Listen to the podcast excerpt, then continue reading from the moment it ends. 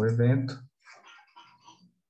Bem-vindo todos e todas. Então, a gente começa aqui agora o evento do Bioarquitetar. Passa a palavra, então, para a Mari, vai falar essa primeira parte, e a gente vai conversando em cima, a gente montou uma apresentação para conversar em cima dela. E contribuição da plateia e tal, é, quando vocês tiverem alguma dúvida, alguma coisa, tá aí uma inscrição, vocês podem escrever no chat, qualquer dúvida que vocês quiserem, no final nós vamos abrir para conversas, manifestações aí do pessoal que está aí nos visitando. Mário, a palavra é toda sua. Obrigada, Boi. Bom dia, pessoal. Aí. É, queria agradecer também o, o, professor André, meu amigo querido. é, agradecer o, o, é, o que você formar agora. E agradecer o, o, toda a equipe do Educo pela organização do evento, que foi super bem feita, super bacana. E, bom, é, a gente vai, vou começar falando um pouquinho sobre o trabalho da arquitetura na periferia, mas vou passar um pouquinho também pelas questões próprias do campo, da assessoria técnica, né? E vou falar mais para a gente situar a nossa conversa e para criar as pontes de diálogo com a bioarquitetura, que é o nosso foco aqui de hoje, né? Então, assim, primeiramente, eu não conheço todo mundo aqui da, da nossa audiência, sei que meus alunos estão aqui, pessoas de dentro da universidade, de fora, curiosos. Então, só para a gente dar uma, uma situada, assim, né? Uma das perguntas lá do, da divulgação do evento que o Educo pro, propôs é o que é bioarquitetura e o que é assessoria técnica, né? Então, eu não sei se todos sabem o que é assessoria técnica, acho legal dar uma pincelada.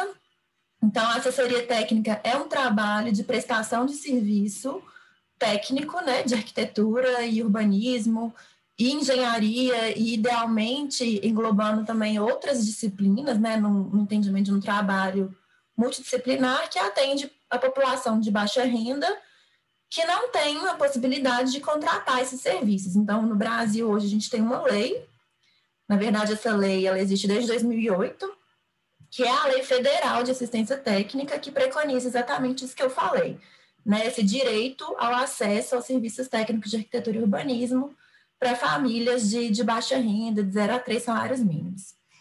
E queria dizer também, assim, que, que tudo que a gente vai falar aqui hoje da, da, da bioarquitetura, da assessoria técnica, a gente está nessas frentes de trabalho e a gente está, de certa forma, tanto nós aqui na, na, arquitetura na periferia quanto a Paula, a gente está desbravando esses campos e construindo essas formas de atuar, de atuar juntas, de cada uma na sua atuação independente. São coisas novas, né? Assim, construir casas é a coisa mais antiga que tem, mas esses campos de trabalho são novos, né? Então, a gente está tentando promover também esses diálogos e essas interações, essas aproximações do trabalho, justamente para fortalecer essa nova construção desses campos, fortalecer o que, o que já tem e criar novas frentes de trabalho.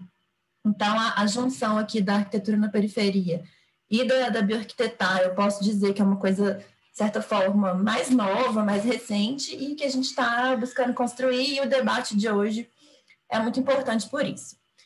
Bom, aí focando aqui no arquitetura na periferia, a gente trabalha com melhoria de moradias, então pode ser reparos domésticos variados, reformas é, e ainda construção de novas casas, né? Nos casos em que os lotes ainda estão vazios, a gente atua nessas três frentes aí, desde é, ajustar a altura de uma torneira até construir, um, fazer um projeto e construir uma casa do zero, né?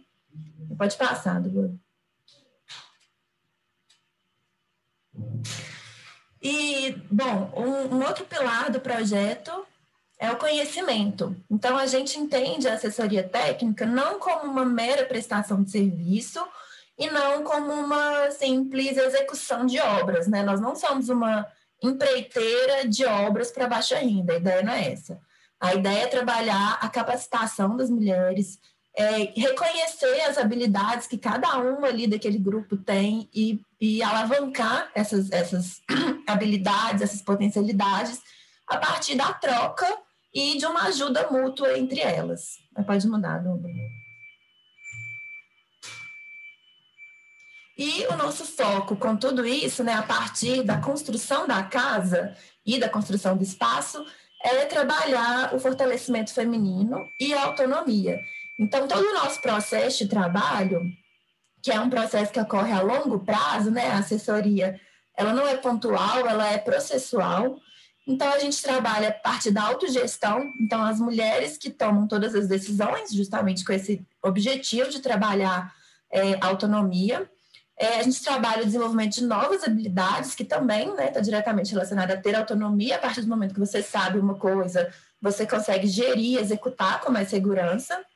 É, a tomada de decisão informada. Então, assim, eu vou escolher se eu quero fazer uma laje de, de concreto ou se eu vou colocar um telhamento é, de fibrocimento, mas eu vou escolher isso não simplesmente por causa do dinheiro ou por causa da minha vontade, mas eu vou ter as, as informações técnicas eu vou entender os prós e os contras de cada, né, de cada possibilidade, e aí eu vou tomar o que, a gente, o que a gente chama de decisão informada, que é uma decisão com segurança.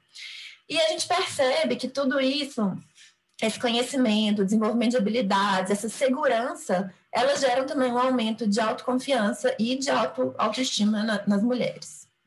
Pode passar,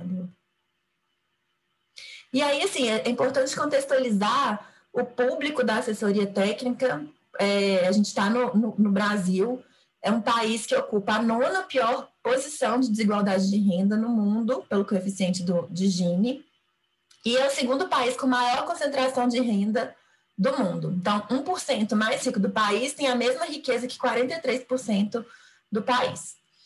É, então, é um país de desigualdade social e de pobreza.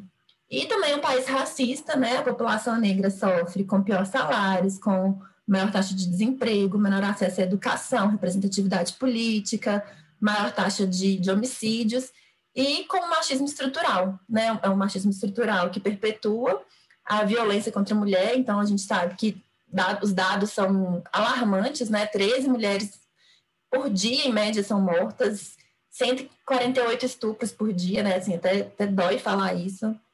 É, e a gente está lidando, no nosso caso especificamente do arquitetura na periferia, com mulheres pobres e negras, que são mulheres que vivem o machismo estrutural de uma forma radical. Em geral, são mulheres negras, né, a grande maioria, então também sofrem com o racismo e com a pobreza. E isso não é casual, né? não é algo que a gente possa simplesmente constatar. É uma coisa que a gente precisa incorporar, entender e trabalhar com, com, com essa realidade a partir de, de uma escuta que é uma escuta que vai além da nossa percepção de vida, né? A gente precisa conseguir avançar na empatia, em escuta e em proximidade com essa, com essa realidade que se apresenta e não destacar ela do, do conhecimento técnico, do, do processo de assessoria que vai ser feito. Isso faz parte do processo, todo esse entendimento e essa realidade de vida. Pode passar, amiga.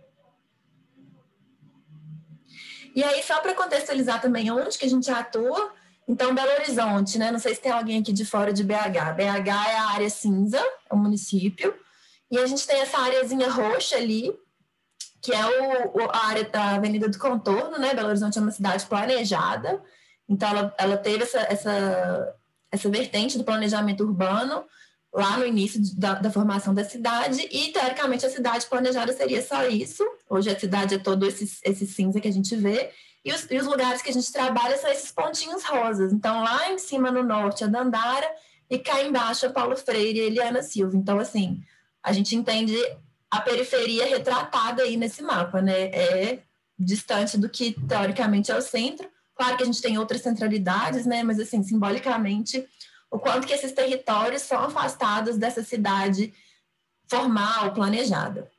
E a gente vê também, assim, nessas fotinhas aéreas aí do lado, que as ocupações urbanas, que é o contexto que hoje a gente trabalha, são diferentes das formações de favela, dos aglomerados, né?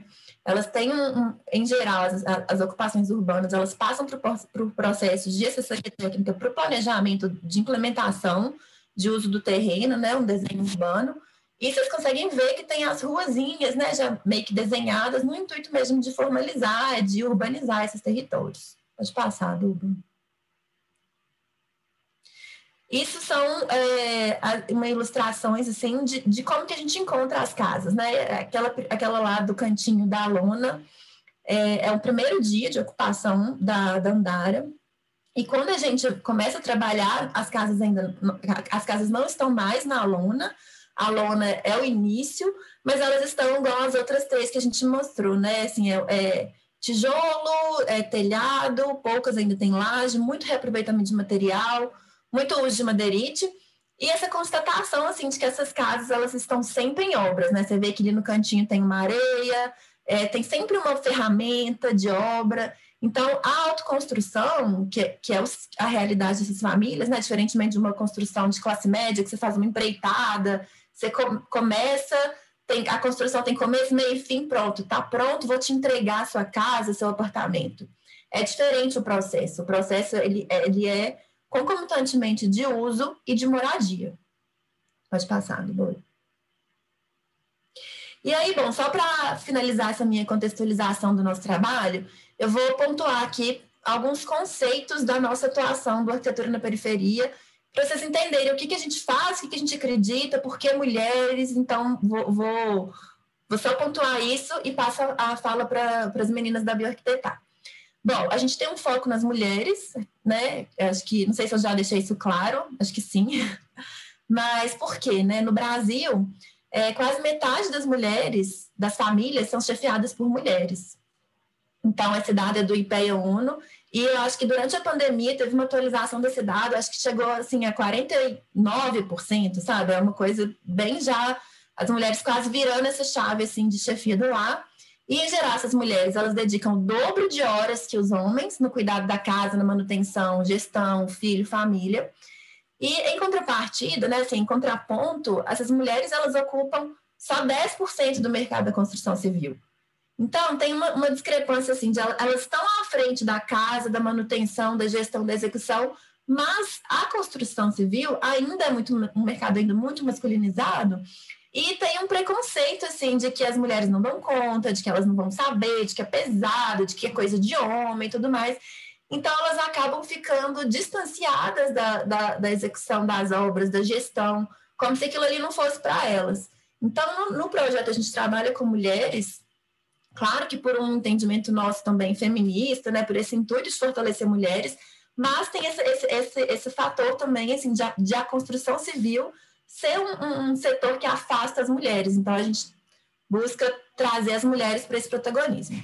A gente trabalha com grupos pequenos, de três a seis mulheres, porque o trabalho em grupo, ele otimiza o nosso atendimento. A gente vai até a, a, as localidades semanalmente para fazer várias oficinas. Então, quando a gente consegue juntar grupos, aquele mesmo, aquela mesma ida, aquele mesmo trabalho fica mais efetivo, né? E porque é, as mulheres em grupos elas se ajudam, então tem uma questão muito importante da ajuda mútua.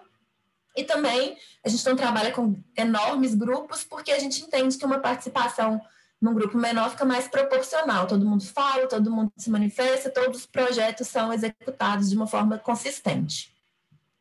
Pode passar, Dudu. A gente tem um foco no processo, então, como eu disse no começo, nós não somos uma empreiteira que realiza obras, é, e a gente tem né, um foco assim, num produto finalizado, numa obra entregue com um laço, não é isso, né? Para além de, desses produtos, obviamente os produtos eles nos interessam e eles são relevantes e importantes, mas para além deles, a gente está interessado também nos processos de aprendizado, de discussão, de problematização, ampliar o imaginário das participantes e fortalecer a capacidade delas de tomar decisão informada, segura. A gente trabalha né, a, a, ideia de laço de confiança, de cooperação. Então, como eu disse, o processo coletivo ele gera essa aproximação e empatia entre as mulheres e culmina em autoajuda. Então, ajuda mútua. Então, uma mulher, né, o grupo vê que uma das, das mulheres está com mais dificuldade num aspecto. Então, é, é quase que automático esse grupo se organizar para ajudar essa mulher nesse aspecto. Então, vai gerando uma empatia coletiva e um, um, um laço de confiança ali naquele grupo. E o nosso processo, ele, ele preza pela adaptabilidade, flexibilidade, então a gente tem um método, a gente tem uma ordem metodológica, mas essa ordem, esse método, eles são ajustados a cada realidade, cada contexto, cada grupo. Então, não é uma coisa que só pode fazer isso, só nesse período, a gente vai fazendo muitos malabarismos para a gente conseguir atender as demandas específicas de cada grupo, de cada contexto, de cada momento né, da, da vida, assim. Pode passar, Duda. E a gente trabalha, é, tem, igual eu falei também, né, empatia, escuta, compreender especificidades daquela realidade de vida, de pobreza, do, do machismo, do, do racismo, para que a gente atue em consonância com essas limitações e possibilidades também simplificando burocracias, né? Então a gente não exige documento, né? É, não existe é, tamanho mínimo de casa, tamanho mínimo máximo de lote, enfim, a gente tenta mais acolher do que afastar. Quem pode passar, acho que tem só mais um do boi. E aí, é, só para a gente ter esses dados na cabeça, assim, né, para finalizar a fala, é que o déficit habitacional ele se concentra nas famílias de menor renda. Então, a gente vê ali ó, que 84%, que é aquela faixa azul comprida lá embaixo, do déficit habitacional está aonde? Nas famílias com renda de 0 a 3, que são famílias que não têm poder aquisitivo para comprar moradia, hoje no, no, no, no, sistema onde a moradia é um, é um produto.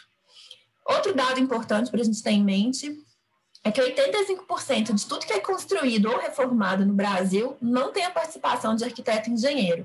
Essa é uma pesquisa do Datafolha com o CAL de 2015. E esse dado que eu já falei anteriormente, que as mulheres gastam mais que o dobro de horas em comparação aos homens com as tarefas domésticas. Então, esses três dados juntos, assim, eles refletem muito do, do que, que a gente quer combater. Combater, assim, né? Que a gente quer atuar em cima disso com o projeto do Arquitetura na Periferia. Acho que da minha parte é isso, assim, para contextualizar, né? E aí, assim, eu não sei se a gente faz uma pausa para dúvidas, para comentários. Agora eu fiquei na dúvida, porque tem alguns comentários aqui no.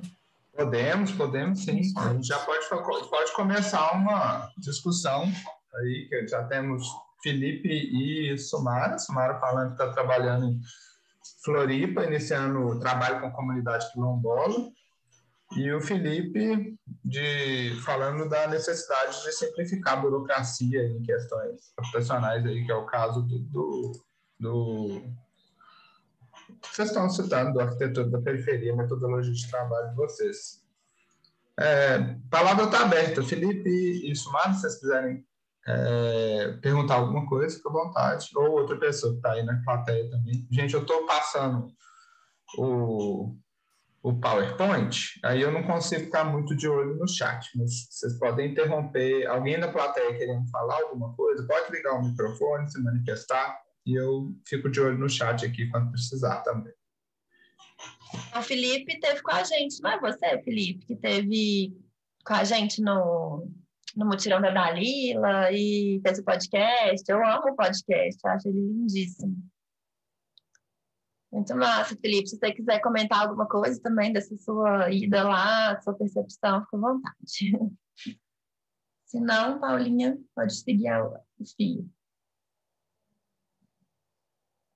A gente pode abrir no final também, para as pessoas se manifestarem, né? Para ficar um pouco mais ordenado. A gente aula remota, né, de palestras remotas, é sempre isso, uma quantidade de informação no começo, depois no final, a gente fica tentando trabalhar esses modelos, mas é assim mesmo. Beleza?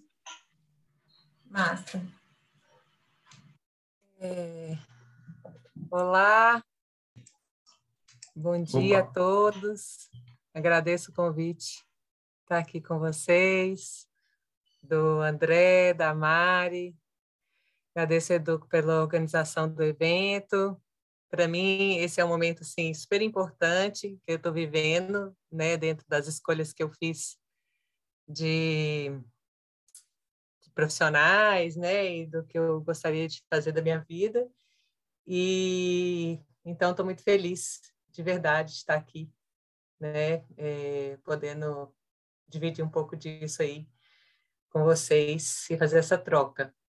É, muitas das coisas que você falou, Mari, é, sobre as diretrizes né, do projeto da arquitetura na periferia são muito semelhantes às diretrizes da, do que a gente, do que eu acredito, né, que seja a bioconstrução, o que a gente chama de permacultura e a bioarquitetura, né? que é, é características dessa empatia, do trabalho com o coletivo, do, das pessoas estarem trabalhando numa construção de forma muito cooperativa,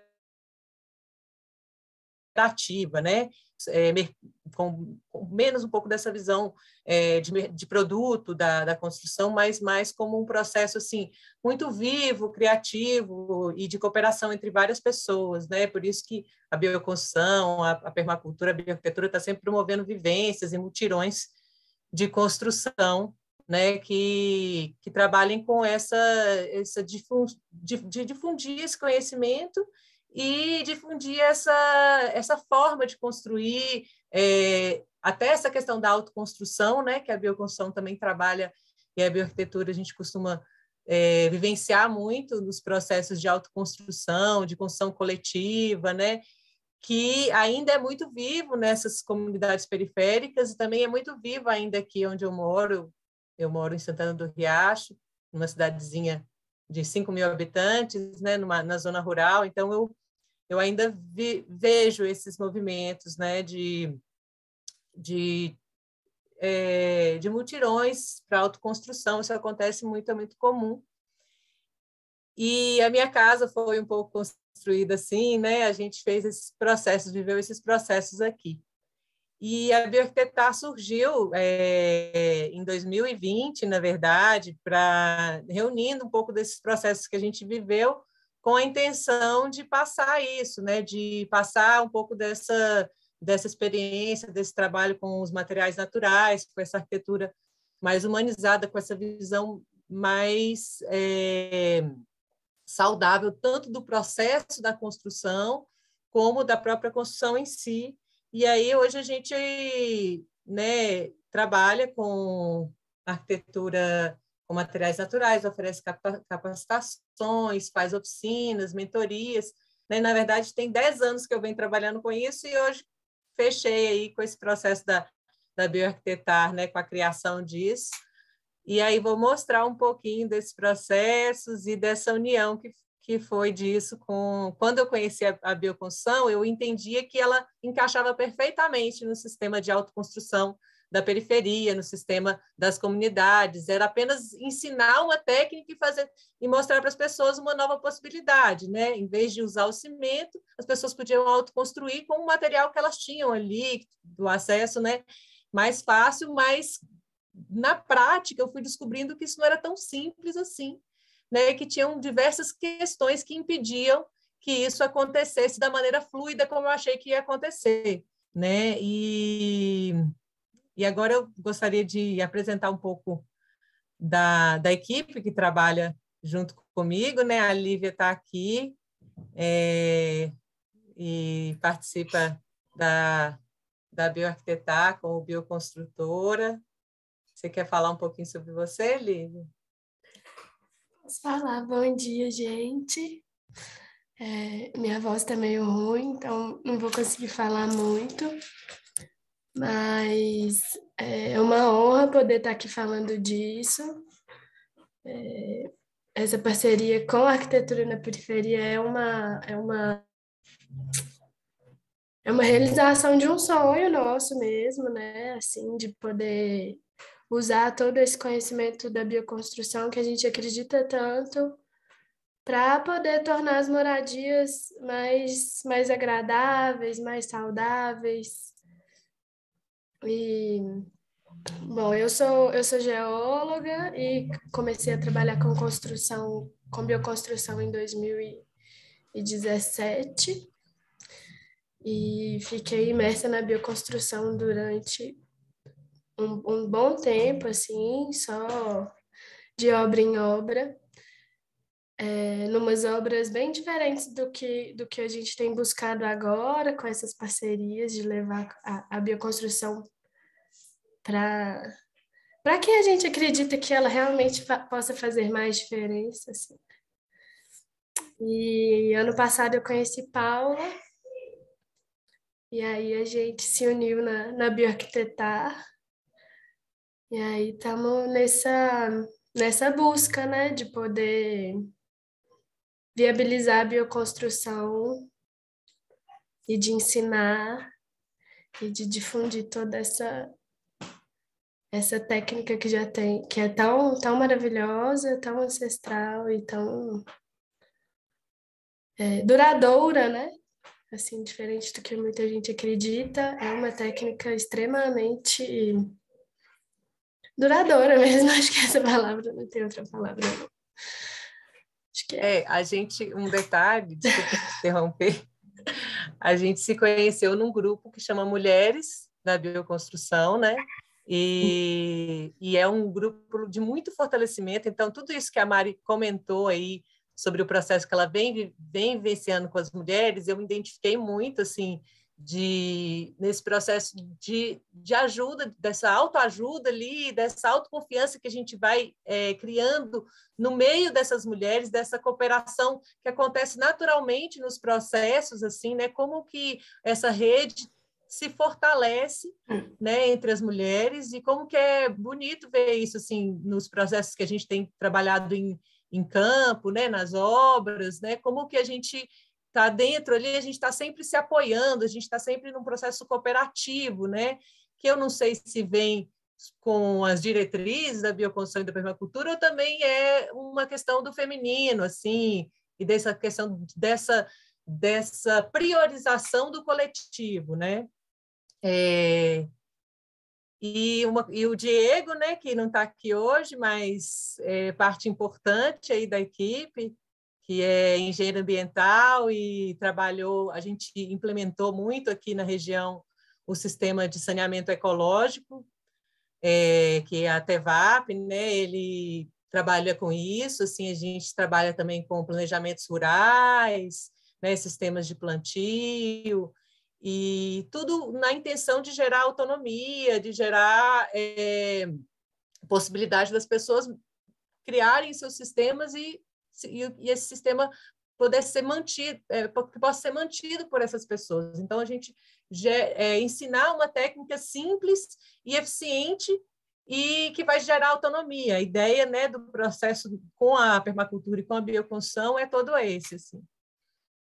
E aí pode, é, acho que a gente pode entrar nas questões que a gente veio conversar aqui, né, de esse questionamento aí que a bioconstrução hoje está está mais em alta, assim, as pessoas estão procurando mais, mas ao mesmo tempo a gente ainda tem é, muita dificuldade, né, de aplicar pouca mão de obra, né?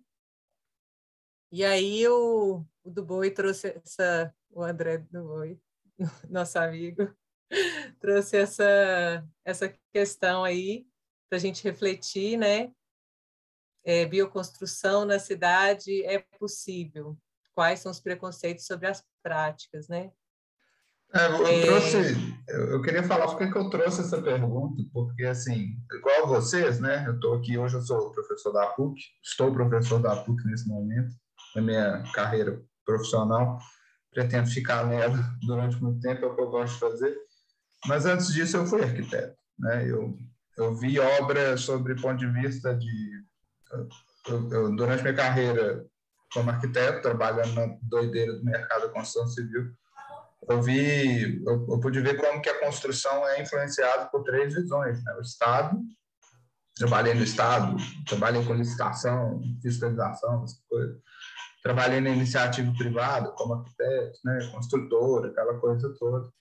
E trabalhei na universidade com comunidade, né? E isso que você estava falando, Paulo, a busca pela cooperação é, um, é, uma coisa que eu acho que a gente quer retornar, porque assim, a construção civil precisa ser cooperativa, a gente não tem jeito. O prédio não foi feito pelo Niemeyer, o prédio foi construído por muita gente. O Niemeyer desenhou, mas e na hora de desenhar não sabia que ia ter aquele tanto trabalho para fazer aquilo. É, eu acho que é importante ter essa quando a gente está formando arquitetos e arquitetos no mercado de trabalho, é importante eles terem essa noção, assim, qual é o impacto. E o concreto, né, que a gente, a construção civil hoje é muito viciada, é, gera um, um canteiro de obra bastante hostil, não sustentável é, dentro das cidades. Né? A gente tem muito rejeito de construção civil sendo é, é, acho que a, não, não, lembro qual foi o estudo, mas a gente tem uma previsão assim, para um prédio ser construído, metade dele jogar fora. E é isso mesmo, porque os materiais são baratos, não são muito facilmente descartáveis. Eu vejo a bioconstrução hoje, que o trabalho de vocês, como uma alternativa. Sempre foi visto como uma alternativa, mas sempre um preconceito para chegar numa prática urbana. Né? E aí, é por isso que eu acho que a integração do arquitetura na periferia com o bioarquitetar mexe com um ponto que é bastante é, pertinente para as discussões de um, da continuidade do mundo né, que a gente está vivendo hoje. Estamos vivendo o momento da COP26, o Green New Deal, que está acontecendo internacionalmente, então isso é importante. Né? Bom, mas vamos começar essa discussão. Né? Quais são os é. preconceitos e as práticas sobre isso? essa questão do visto do concreto, né? É, é, difícil, às vezes, achar, achar, até um engenheiro que vai fazer um cálculo de outro tipo de material que não seja concreto. Né, de tão viciado que está o sistema, você, você achar um engenheiro que trabalha com, com madeira, com, com outros tipos de sistema, e até com terra, né, é, bambu, ou até estrutura metálica, tem, é, é muito, é, vira uma coisa do específico, né? Então, uma das coisas que dificulta muito a bioconstrução na cidade, nas grandes centros, e ela ser difundida é a capacitação, é, é ter, ter profissionais envolvidos nesse é, processo e capacitados para isso, tanto da parte projetual e principalmente da parte de execução, né?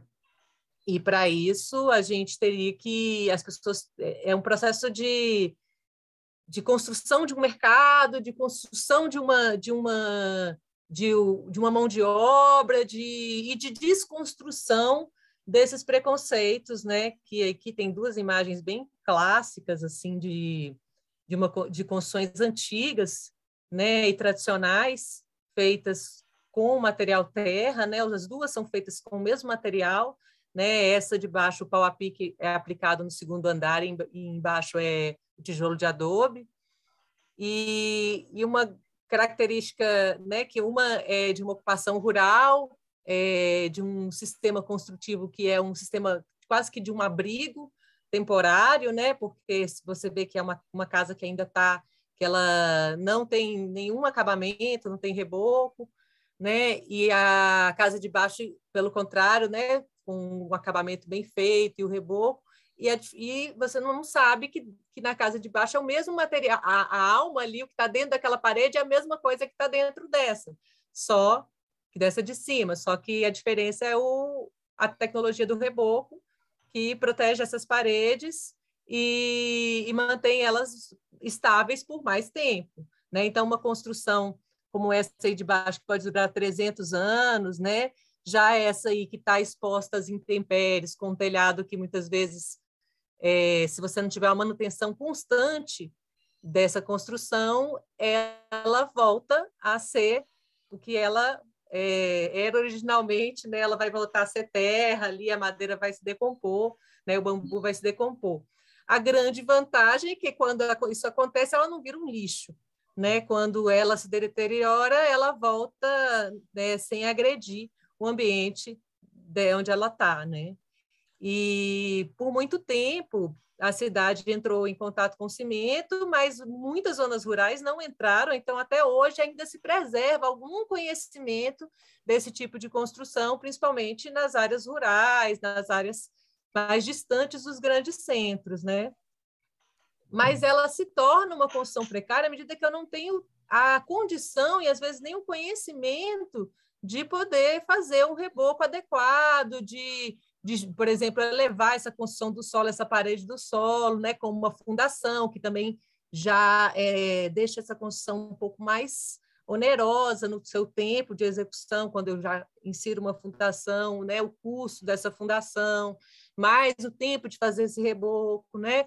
Então, quando eu, eu preciso de um teto, é igual lá, a lona, e o, a primeira coisa é a lona, depois vem a, a parede de tijolo cerâmico, como a Mari mostrou, e, e, um, e uma cobertura. E aí eles vão morando lá enquanto eles estão fazendo a parte de acabamento, né? E muitas vezes fica a parte de fora é a última a ser feita, apesar daquela parede também precisar de uma proteção, né?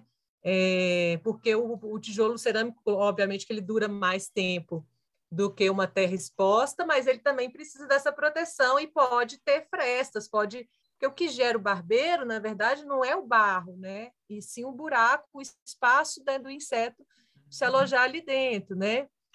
E a, o preconceito de ser uma tecnologia antiga, né? Porque a gente não perpetuou, mas ela não é uma coisa antiga. Muitas pessoas em muitos lugares do mundo ainda utilizam a construção de terra até hoje. Ela é, ela é atual. Só que como é, a gente de, perdeu um pouco esse conhecimento que as pessoas pararam de usar e até pararam de, de, de ser algo que você pode, por exemplo, inclusive mecanizar o sistema, né? tem tecnologias de construção hoje de construção com terra modernas, mecanizadas, fora do Brasil, na Austrália, e a gente não usa aqui porque não foi difundido ainda, mas eu acredito que a gente vá, que a gente, que a gente caminha para isso, né? E um outro preconceito que a Lívia comentou na nossa última reunião, né? Não é um preconceito, é um conceito realmente estabelecido, é que o tempo de execução de uma construção dessa, né, é mais longo do que o tempo da, do cimento. O cimento Sim. veio para acelerar o processo, né? Hum. A, a, terra tem um tempo de secar, né? A terra Mas aí entra também toda essa questão da, do que você falou aí das tecnologias, né? Por exemplo, na Austrália, eles já conseguem executar uma obra de bioconstrução num tempo hábil, num tempo compatível com, com a demanda da cidade. A Porque mecanizou o processo. Tá, tá engatinhando nisso. É, você tem que ter tecnologia. Né? É, e quanto mais você difunde, mais mão de obra também você tem que conhece, que sabe fazer e que pode, e, e pode perpetuar né, o sistema.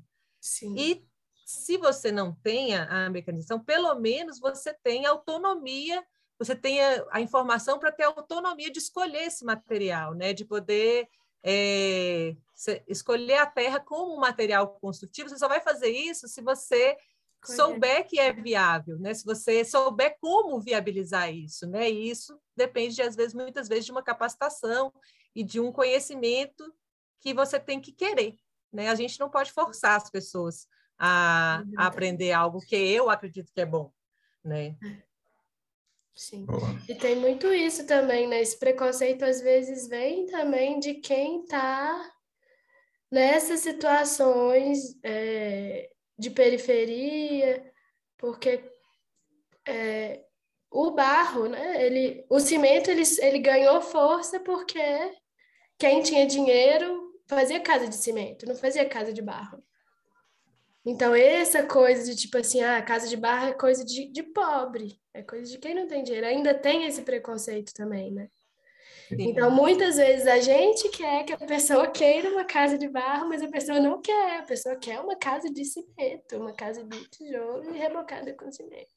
Sim. Então, tem esse essa barreira das pessoas também, né? De, de de entender que não, o barro não é uma casa de pobre, o barro é uma o barro é, uma, é, uma, é um material saudável para você. Uma casa... É um material nobre. Ele pode é um ser um material nobre, nobre se você Exato. souber trabalhar ele. Exato. Só que esse processo, é, imagina, você pega um tijolo industrializado, um cimento, é tudo muito mais rápido, muito mais, mais, fácil rápido. do que eu pegar uma terra, minerar uma terra, peneirar essa terra, né, fazer, entender que a porcentagem que ela tem ali de, de argila, de areia, para poder iniciar um processo de uma fabricação é uma de um material de construção no local, né? É, é, esse é um.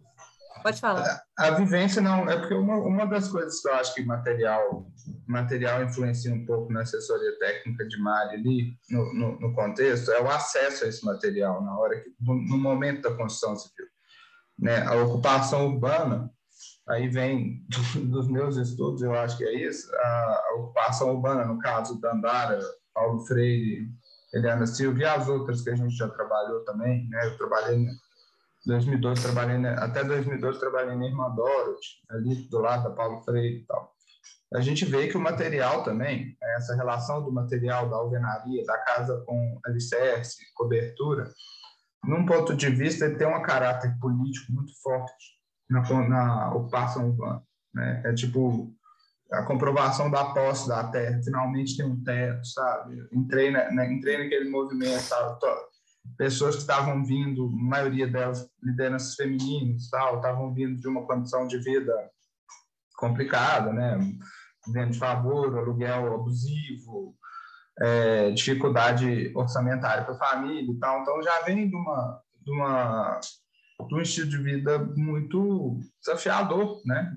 O, nós vivemos numa sociedade que é, a reprodução do bem-estar residencial define muito a qualidade de vida. Né? O salário mínimo hoje no Brasil não paga casa. Está hum, longe de pagar isso. Deve ser profissional está todo concentrado ali. Né? E o, o acesso a material que está próximo da ocupação, das ocupações, né? a relação que as ocupações criam com os, os depósitos de construção, é, é muito benéfico, né? Até o esquema de troca de material, a forma da autoconstrução ali, ela, ela tem um, a gente estuda isso, tem um caráter sustentável né, na autoconstrução, a reutilização constante de tudo que está ali, mas muito industrializado, né? E tem essa questão do, do material sustentável estar tá disponível, é interessante essa técnica ser difundida nesses locais. É, por exemplo, uma técnica como, como essa aí que eu estou mostrando, a da terra ensacada, é uma técnica que, que precisa de um volume de terra absurdo. imenso, absurdo. Então, você, num, provavelmente, numa situação urbana, que foi nesse caso aí, foi, a gente comprou, o, o cliente comprou, é, a pessoa que estava construindo, comprou um caminhão de terra, comprou vários caminhões de terra, só que é, é um preço muito mais barato, mais barato até que a areia né? O problema é que você tem que pegar essa terra bruta, né, e peneirar ela, né, que aí faz parte de fazer a mistura, além do peneirar, que o peneirar é algo assim, né, que é pesado, é um trabalho pesado, a gente cria uma peneira grandona, né, quando vai fazer uma obra desse tamanho, você cria uma peneira enorme para poder é, agilizar o processo, né, mas a ideia dessa construção específica que está aí, que eu, que eu queria mostrar, é que ela foi é, feita na intenção, né, a gente fez os cálculos e tudo na época, na intenção de fazer uma construção de baixo custo, ser mais barata que a construção convencional, uma coisa que ela elimina a estrutura de concreto totalmente, então ela é, ela é uma construção autoportante, né? E aí é só a terra e o saco. Nessa época esse saco era barato, que hoje já não é mais tão barato. Isso foi em 2013 essa construção. E tem 10 anos, ela ainda está lá, viu, gente? Ela ainda ela é forte, muito forte. E é a intenção dela também, ela é construída, é, vai aguentar, vai ficar muito, muito mais tempo. É, é que ela foi feita para diminuir a necessidade de ar-condicionado. Esse lugar aí é, é, sertão da Bahia, né? Muito quente.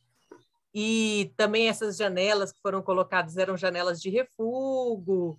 É, o acabamento foi super simples, foi uma coisa apenas para proteger mesmo a parede, não, não tinha nenhuma intenção estética com esse acabamento, então, por isso também, é, para ser de baixo custo, né, e, e, não demorar muito de finalizar, então, ah, teve um sistema também de, de fossa de bananeira, que é esse que aparece na foto aí do lado, que é a bacia de evapotranspiração, então, é um exemplo, né, que a gente tentou fazer com um, uma semana de capacitação, a gente fez capacitando seis serventes para fazer a construção e um, um construtor, um mestre de obra.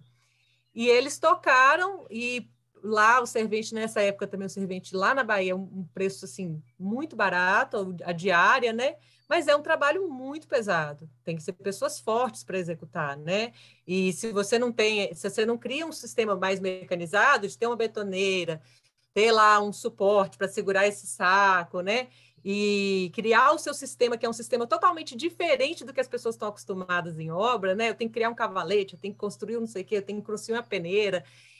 É mudar mesmo a forma de construir. Isso é, dá um nó um pouco na cabeça, né? Você ainda, além de você estar tá fazendo uma coisa nova, você tem que mudar toda a sua metodologia construtiva, né? Mudar o seu processo mas eu acho que é uma solução que é viável, que pode, que traz, que, e que é saudável, que vai trazer, tem, se for bem feita, vai trazer um conforto, vai trazer um bem-estar ali, né? Não é só porque é econômico ou que o material é econômico, porque é trabalhoso, mas porque vai te dar uma, uma construção de qualidade no final, vai te dar um, uma construção é, que ali ele economizou, vai, economizou, ele usava ar-condicionado todos os dias, na construção onde ele, antes dessa aí.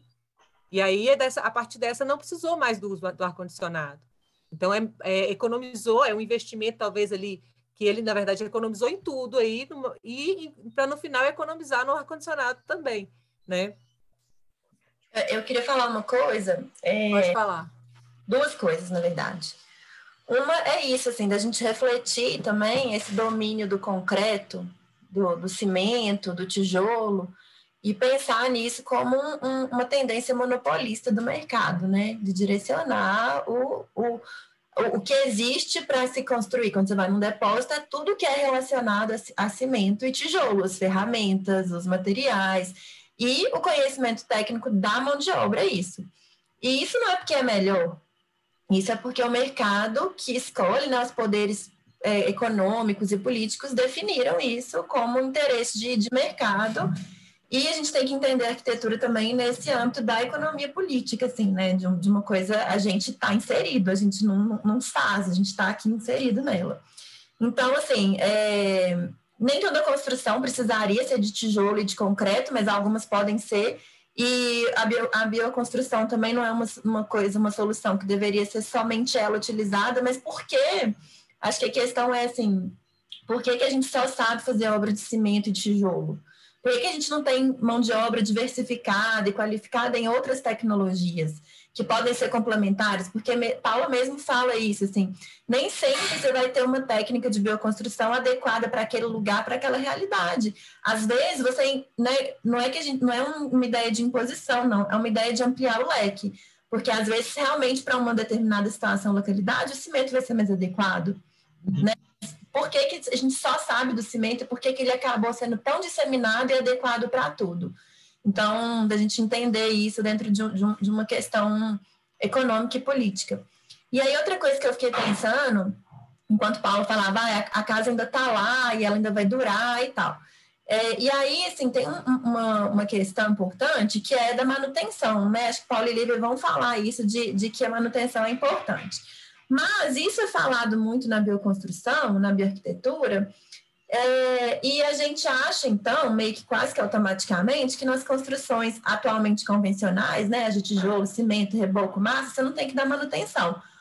E aí, trazendo agora para a minha experiência do arquitetura na periferia, o que a gente mais vê todos os dias, ontem à noite eu estava em reunião, é patologia construtiva de técnica convencional. Então, assim, todo tipo de construção precisa de manutenção, né? Assim, a gente está envolvido no meio natural, a gente vai ter intempéries, a gente vai ter sol, chuva, água, inundação, seca. Então, é, tem, acho que a gente também precisa desmistificar essa questão da manutenção da parede, de uma parede de terra, de, uma, de, um, de, um, de um reboco X ou Y. As meninas vão saber falar melhor que eu, tá, gente? Mas o que eu quero dizer é, nas obras convencionais de hoje em dia, né? Existe um, um campo de, de manutenção, de reforma, de melhoria que é gigantesco e de patologias construtivas, né? Porque ainda assim, mesmo nesse mercado de mão de obra disseminada dessa, desse tipo de construção convencional, as questões de tecnologia, de uma execução bem feita, especialmente na periferia, e aí pensando nisso que o, que o André falou, da rapidez, né? Você precisa construir uma casa rápida, a qualidade é fica a desejar. Não porque às vezes a pessoa não sabe, talvez sim, talvez é porque ela não sabe, mas talvez é porque precisa fazer rápido também. Ou porque o recurso era pouco e aí a pessoa não consegue comprar o material adequado para impermeabilizar aquela laje. Então, enfim, queria fazer essa, essa pontuação assim desses dois aspectos, né? De como que a gente está inserido numa exclusividade do, cine, do cimento pela economia e também de que a, as, as construções todas tanto as bioconstruções quanto as cimento construções precisam de manutenção constante, né? Eu, eu, eu queria só adicionar uma coisa também, gente. Nós temos três arquitetos, arquitetas, duas arquitetas e eu aqui. Assim, no, no... Não se organizou. Alô? Quem está falando aí? Eu não sei.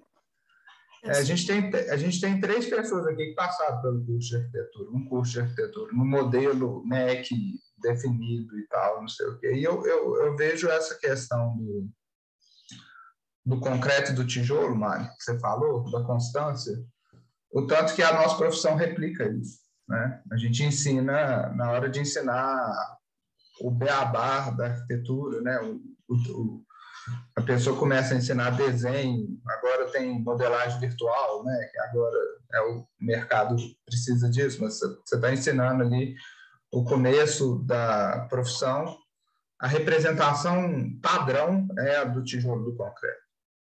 Né? Tipo assim, ah, vai ter uma estrutura vai concreto. Ah, isso aqui é tijolo, né? alvenaria, representação.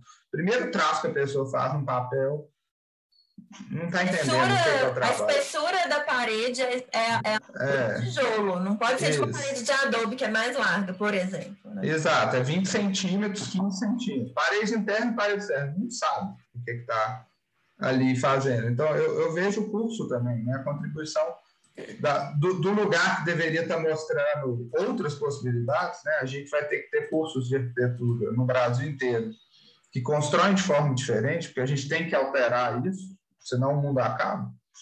É, e essa, essa replicação do, do vício do concreto né, e do tijolo e da, do sistema construtivo padrão, isso não vai vir do mercado, porque quem está ganhando dinheiro está acostumado a ganhar dinheiro, quer continuar, a receita de bolo é essa, vamos continuar disso aqui. É, essa transformação ela precisa vir, acho que, de uma cultura dentro dos cursos de arquitetura. E os cursos de arquitetura precisam se envolver mais com o saber construtivo, né? e não, não são saber de desenho, são saber construtivo, saber o que, que a gente está falando na hora de mostrar o desenho, e isso precisa ser do primeiro dia de aula até o último ser falado, porque a gente contribui muito para o jeito que está aí, até com, eu acho, tem, no caso dos estudantes, inocência, assim, não sabe o que está desenhando, não sabe, não, não tem noção do que, que aquilo ali está replicando. Bom, vamos continuar com as técnicas, pessoal. Ou vocês querem falar mais alguma coisa? Tem uma pergunta aqui no ah. chat da ah, Caroline, é, como foi a fundação dessa construção? Uma coisa que muita gente pergunta sobre fundação na bioconstrução, né? Como fazer as fundações, né? Como ser zero cimento, né? Como não usar cimento. Na verdade, assim, a gente, a gente não, não prega o, o zero cimento também. A gente o cimento também trouxe benefícios para o processo. O problema é que a gente usa só o cimento, né? Então, quando eu trabalho numa construção pensando na bioarquitetura, na bioconstrução, eu estou pensando mais em reduzir do que tirar fora completamente tudo, porque tem muitas situações que você vai achar o cimento mais fácil do que uma outra condição. Por exemplo, principalmente para a fundação.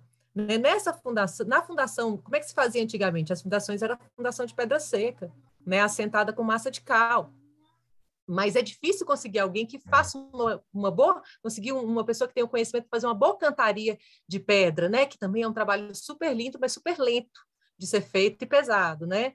Então, por exemplo, nessa fundação aí, a gente fez com brita, é, é uma fundação, obviamente, uma sapata corrida, né? Que absorve o peso todo da parede, né? De uniforme, e é uma fundação que não é muito profunda e ela é preenchida com brita e depois vem os sacos com uma mistura de areia e cimento, uma porcentagem de 10 para 1, e depois, as primeiras fiadas, a gente já faz um solo cimento, que é botar nas primeiras fiadas um pouco de cimento ou cal, né? Você pode adicionar também, e depois você vem só com a terra. Então, a partir da terceira fiada, depois do chão, a gente entra com só a terra é, misturada com um pouco de areia, se tiver necessidade, né? E joga um pouco de água para dar umidade nela. Mas a fundação levou um pouco de cimento, levou 10% de cimento aí e muita brita. É, eu tenho até uma foto aqui de uma parte do processo, se, se, acha, que vocês acharem que cabe eu mostrar aqui. ou se não vai atrapalhar. Compartilha aí, vai lá. Eu achei ela aqui. Vou parar de compartilhar aqui. A hora que você estiver pronto. Aí. Tá vendo? Aí a gente enche de brita e pila essa brita, né? Por que a brita? Porque a brita ela é a mesma função da pedra seca, né? A ideia é que os espacinhos que acabam ficando de ar, né, impedem que a umidade vá, suba por capilaridade. Então, melhora a drenagem aqui e diminui a, a quantidade de umidade que sobe para para da parede, né? Então, aqui nessas primeiras fiadas, é essa mistura de areia com cimento, logo depois da brita, e aí só depois é que vem a, a, a parede de terra pura, né? E, e, aí a gente né, fez isso aqui, funcionou super bem. Lá depois fez uma, uma espécie de, de piso drenado todo em volta também, para não para não respingar nessa parede, né? Porque a terra é um material maravilhoso, mas ele ele não pode estar em contato direto com a água, né? Porque aí ele diminui muito a durabilidade e a manutenção aumenta muito, né? É, fechei. Pode voltar lá na apresentação. Boa, tá aqui. Voltamos. O, a, a Luísa perguntou o material do saco, né? Esse é um saco de ráfia. Ele é tipo um saco de ração, ele é um material plástico. Né? Ele também não é um material é, biodegradável, né? E isso já é um, ele, na verdade, ele facilita o processo de construção, mas ao mesmo tempo ele tem esse resíduo aí do próprio saco, né? Que não é 100%. Como eu te falei, a gente está fazendo um processo de redução de danos, digamos assim. Só, ele, só que ele economiza muito na forma. Em vez de eu ter que comprar madeira para fazer a forma e um processo de fazer uma forma, que é o que é, o que é a terra apiloada, ou a, a taipa de pilão, né, que é o próximo slide, eu, com o saco, o saco é a minha forma, então eu consigo fazer formas mais orgânicas, eu consigo é, fazer isso de uma maneira mais rápida do que a taipa de pilão, que eu tenho que construir a forma no local, depois ficar desconstruindo e reconstruindo essa forma, e aí o processo fica um pouco mais demorado também de construção. E hoje também já tem, já usa outro saco, né? Esse saco de rafa, ele nem é tão usado mais. É, na verdade não é mais usado. Essa época não existia ainda não existia, o, a, o Hiperadobe. Pelo menos eu não conhecia ainda a tecnologia do Hiperadobe é. e trabalhar, trabalhei com essa tecnologia do saco fechado. O saco do Hiperadobe já é um saco com bem menos plástico, um saco mais aberto, né, onde a terra consegue, uma terra consegue unir com a outra, né, uma fiada consegue unir com a outra. Nessa aí a gente tinha que usar, tem até naquela foto, naquela imagem que eu mostrei, Caramba, é, dá para ver. A gente usava umas estacas para unir uma fiada com a outra, porque o saco tende a deslizar, né? Então a gente usava umas estacas de madeira ou de vergalhão, né? Que pode ter. Eu já vi, eu já vi falar que o pessoal usa arame farpado. Usava arame farpado também, também. Né? Mas eu não gosto muito de usar arame farpado porque dá muito acidente em obra. Então, eu preferia usar é, ou as estacas, pode fazer estaca de bambu, você faz a estaca e vai, e vai batendo, ela vai entrando e vai travando as fiadas, né? Pode fazer de pode usar vergalhão também. Porque a ideia também é isso, é misturar com o que a gente tem, né, de já de tecnologia. Não é abolir tudo que a gente tem de tecnologia e, e retroceder e vamos fazer só construção de terra pura, mas a gente pode é, associar ao que a gente tem e melhorar né, os sistemas, deixar mais viável né, os processos aí, diminuir a quantidade de cimento e ferro que a gente usa. Mas lixo zerar, que é gerado que... na obra, né? E o lixo que é gerado, é. Esse é principalmente, nossa senhora. É. Bom, o, a próxima aqui que você estava falando era a Taipa, né? Que Isso. Austrália destruição disso aqui, bastante, né? Quem, Incrível, né? É, quem, quem, quem viu algum projeto de arquitetura australiana, isso aqui é muito, muito, muito difundido. É muito difundido, já é super mecanizado, usa-se cimento na composição, pelo menos uns 10% de cimento na composição da mistura lá da Austrália. Né? Então, assim, não é diminui o uso do cimento, mas não zerou completamente, mas já é um grande ganho no processo né? de, de construção. É, e aí, assim, aqui no Brasil, a gente, como a gente tem pouca, é, não tem essa mecanização como lá, tem poucas empresas que trabalham com isso, então a gente ainda tem é, uma construção que fica cara. Né? E ainda, esses dois exemplos que eu dei são processos que nem, nem tem regular, nem está regulamentado no Brasil, como pela BNT, como técnicas construtivas. Então, por exemplo, para entrar num programa é, do governo, por exemplo, não entraria nunca para adaptação. Seria, seria mesmo, é, funciona mesmo em processos de autoconstrução, né? E diferente do Adobe, que agora já tem legislação, mas é 2020, né? Super recente. Então, assim, constrói-se assim, quem normalmente quem tem dinheiro para pagar um, para esse tipo de construção. E raras pessoas que conseguem fazer isso de maneira de mutirão, né, e de maneira lenta, construindo a, casa né, num processo bem mais lento do que o convencional, e ainda é, é, é um mercado que está crescendo no Brasil, que teve bastante visibilidade agora e está crescendo no mundo também, né? E eu acho que é bem promissor, porque ele realmente reduz o uso, por exemplo, de estruturas de madeira. Né? Se você consegue fazer ela autoportante, que, é, que é a eficiência dela maior, né? E ela, é, ela bem feita, ela reduz a necessidade de um reboco. Então, você já acaba com uma, uma, uma parede já finalizada, né? E aí, esse processo, para você chegar nesse nível de ter uma parede já finalizada, você tem que, que ter um sistema mais mecanizado para você ter certeza que na hora que você desenformar ali, a sua forma ser muito bem feita, para você ter certeza na hora que você desenformar, você não vai ter um descolamento aí ou uma perda né, nesse, dessa, dessa estrutura dessa parede. Vamos para o próximo? Pode. tijolo de adobe.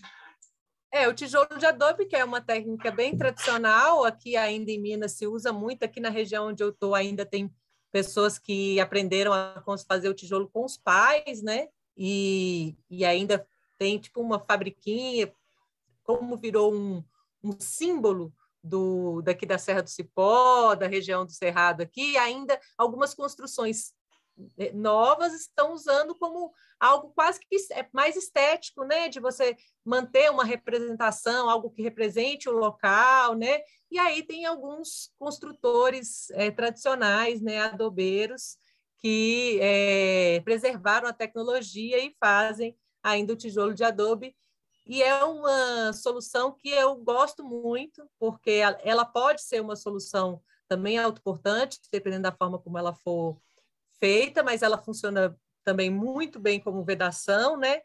E ela pode, você pode reaproveitar esses tijolos, né? Uma coisa que não gera entulho, porque você pode derrubar uma parede dessa e os tijolos saem inteiros. E aí você reconstrói. Então você pode desmontar. Você pode molhar e fazer ele voltar a ser tijolo depois de novo.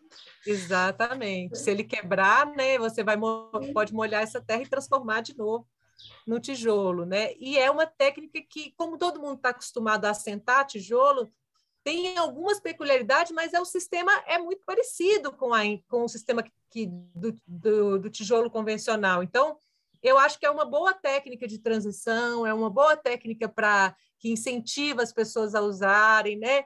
Eu, por exemplo, eu já fiz esse processo, essa construção que vocês estão vendo aí, era, foi uma construção que ela, esses tijolos são tijolos do meu vizinho, que demoliu a casa dele, e aí ele não queria mais o tijolo, ele ia é, jogar, usar como aterro. Eu ofereci de comprar os tijolos dele para, é, na verdade, desse, dessa pessoa que queria fazer essa construção, comprar os tijolos, montar a, a, casa num terreno que era alugado, montar esse era um receptivo, um, um, espaço pequenininho, e depois ele queria desmontar porque o terreno era alugado e montar em outro lugar. Então essa aí é a terceira montagem desse tijolo. O tijolo foi foi demolido e desmontado, a casa foi desmontada, depois foi remontada, depois foi desmontado, foi remontado de novo.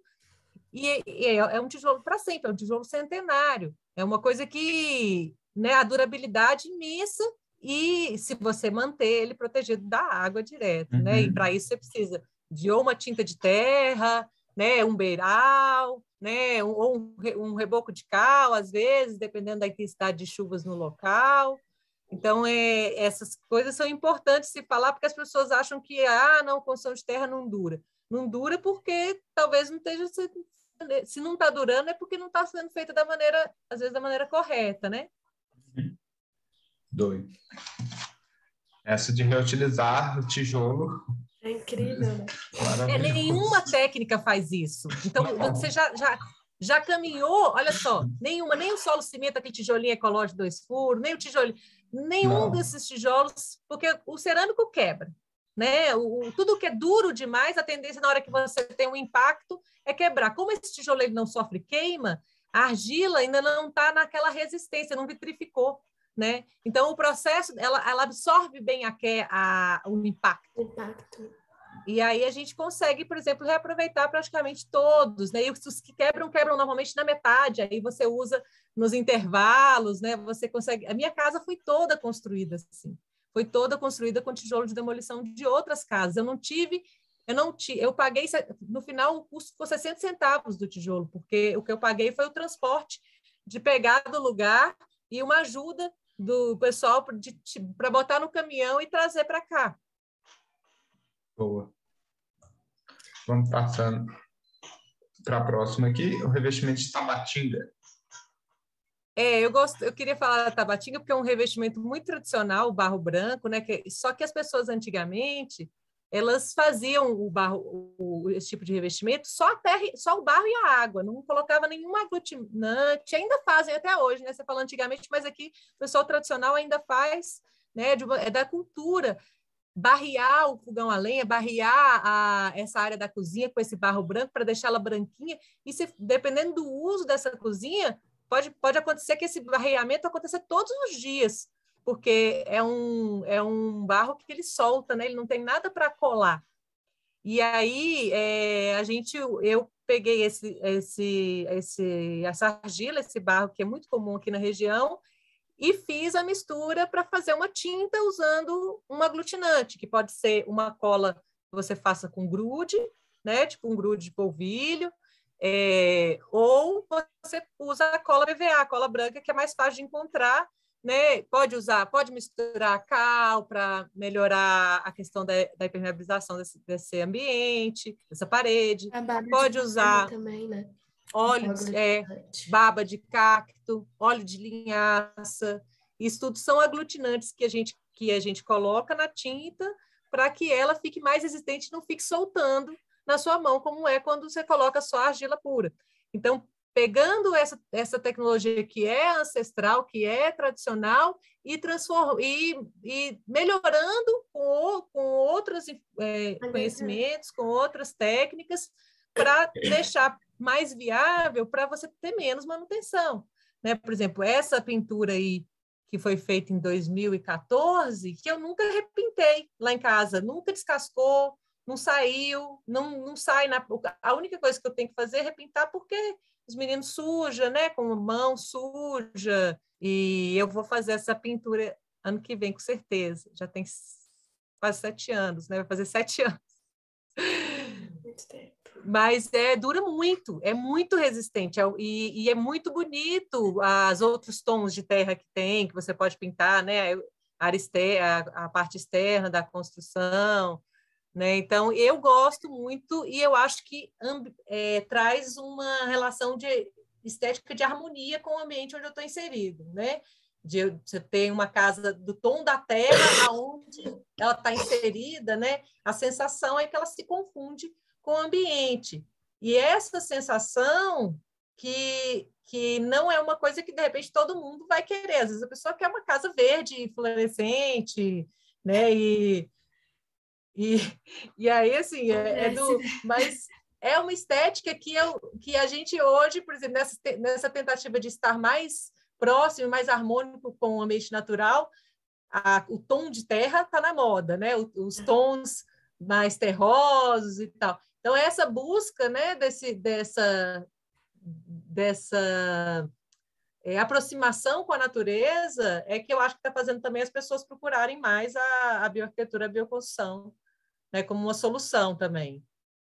E sobre essa questão da durabilidade também, é, tem um artigo que eu, que eu quando eu comecei a, a, a, estudar as composições das tintas, que é uma coisa assim que, que me agrada bastante, já fizeram alguns testes comparando tinta de terra com as, com, usando os aglutinantes e fixadores é, nas proporções corretas, né? usando óleo de linhaça, usando a cola de, com PVA, e fizeram os testes de desgaste comparando com tintas convencionais, tintas usadas para ambiente externo, e a durabilidade é a mesma. É a mesma. E, qual, por exemplo, a gente cansa de ver aí prédio pela cidade com as tintas tudo preta, tudo marcada, porque não tem uma pingadeira, não tem uma proteção. Então, exatamente os mesmos cuidados que você tem que ter com a tinta de terra, você tem que ter com uma tinta convencional. A durabilidade é a mesma. A diferença é que a tinta de terra, ela, por exemplo, ela nunca vai descascar. Você nunca vai ter uma, um pedaço de tinta de terra caindo do teto da sua casa, num um mofo, um, uma coisa assim. Então, e não tem nenhum componente tóxico para você, para quem frequenta, né? Para quem está usando aquele espaço ali. E nem para quem está aplicando, né? É, principalmente, né? Que é quem está mais exposto a quem está aplicando, né? As solventes, normalmente, é. né? até dois anos, né? Tem algumas tintas que ficam liberando os, os famosos COVs, que são os componentes orgânicos voláteis, que são cancerígenos, e, e, até dois anos você pode ficar respirando isso dentro da sua casa. Então, é, é muito tempo, né? Se você for pensar assim. É uma tecnologia simples de ser ensinada. Muito simples. A tinta, eu acho que é das coisas mais, mais fáceis e rápidas da gente conseguir englobar dentro do contexto urbano mesmo. Assim. Pode ser é, aplicado. A, a, alimentação que ela tem é, são as cores, realmente. Sim. As cores. E pode ser aplicado em cima do tijolo cerâmico. Então, por exemplo, pode, é uma solução de reboco, né, que é, é, além de ter as propriedades todas da terra ali, né, de você não ter os químicos envolvidos, mantém essa parede de respirando, né? Diminui a incidência de mofo nessas paredes. Total. Total, porque exatamente essa vedação que a tinta e a, e a, e a massa corrida faz, que faz parede mofada. Não é o tijolo baiano, não é nem o cimento em si. É, na verdade, sim, é. existe toda essa questão da fundação que não é feita da maneira sim, correta, claro. da drenagem da água. da parede porque se a água sobe, mas ela tem como sair? Exato. É. Uma, o problema diminui. Agora, se a água sobe e ela está presa, vai mofar, vai, vai, pode gerar um tanto de instabilidade, um tanto. Aqui em casa eu tô com super problema agora, porque a tinta convencional tá infiltrando água e tá um terror. Né? Tá uma coisa horrorosa. Nós vamos arrancar a tinta toda e pintar de terra. Com esse tanto de chuva, não tem casa como tá sofrendo, né? Tá terrível, tá terrível. Tá, tá, tá. É, é, complicado e eu acho que nas periferias isso é mais, mais intenso ainda. Sim. Eu acho, né? Porque as casas construídas, elas estão, de certa forma, é conhecido que elas estão... expostas, né? Tá, tá... Como é que chama? Estão expostas, né? Tem o assentamento, tem as questões, são sempre questões recorrentes. Acho que Mari deu uma palestra no começo do ano falando dos, dos principais desafios da assessoria técnica hoje no, na periferia, ouvindo o que, que ela trabalhou, a experiência que a gente teve em outros grupos de pesquisa também.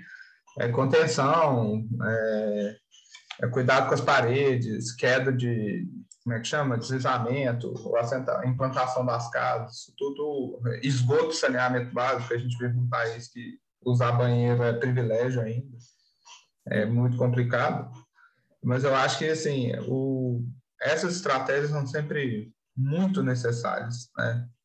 E isso vem muito de bioconstrução, é, auxilia bastante, porque além de ser muito é, dessas mulheres que estão aí com, com, nos grupos de assessoria técnica da arquitetura da periferia é incrível, é que a gente esquece que na, na, na periferia, na hora de construir, a galera está construindo coisa que no nosso cotidiano tá muito arreglado, né? Tipo, a gente não construiu. Na hora que a gente mudou para uma casa, a gente não preocupou se tinha rede de esgoto, tinha água. E quando. Isso é uma coisa que eu acho que é importante. E o, o bem-estar da construção civil, isso tem a ver também. Né? Porque a casa está em constante transformação e, e essa, essa proteção interna é interessante, sabe? Como pode ser feito né? no, no reboco na tinta. É, interno e externo, né? Exato. Aí esses aí são exemplos de construções que são de material, são de tijolo, de tijolo cerâmico, reboco de cimento, só, foram só pintadas com tintas de terra. É.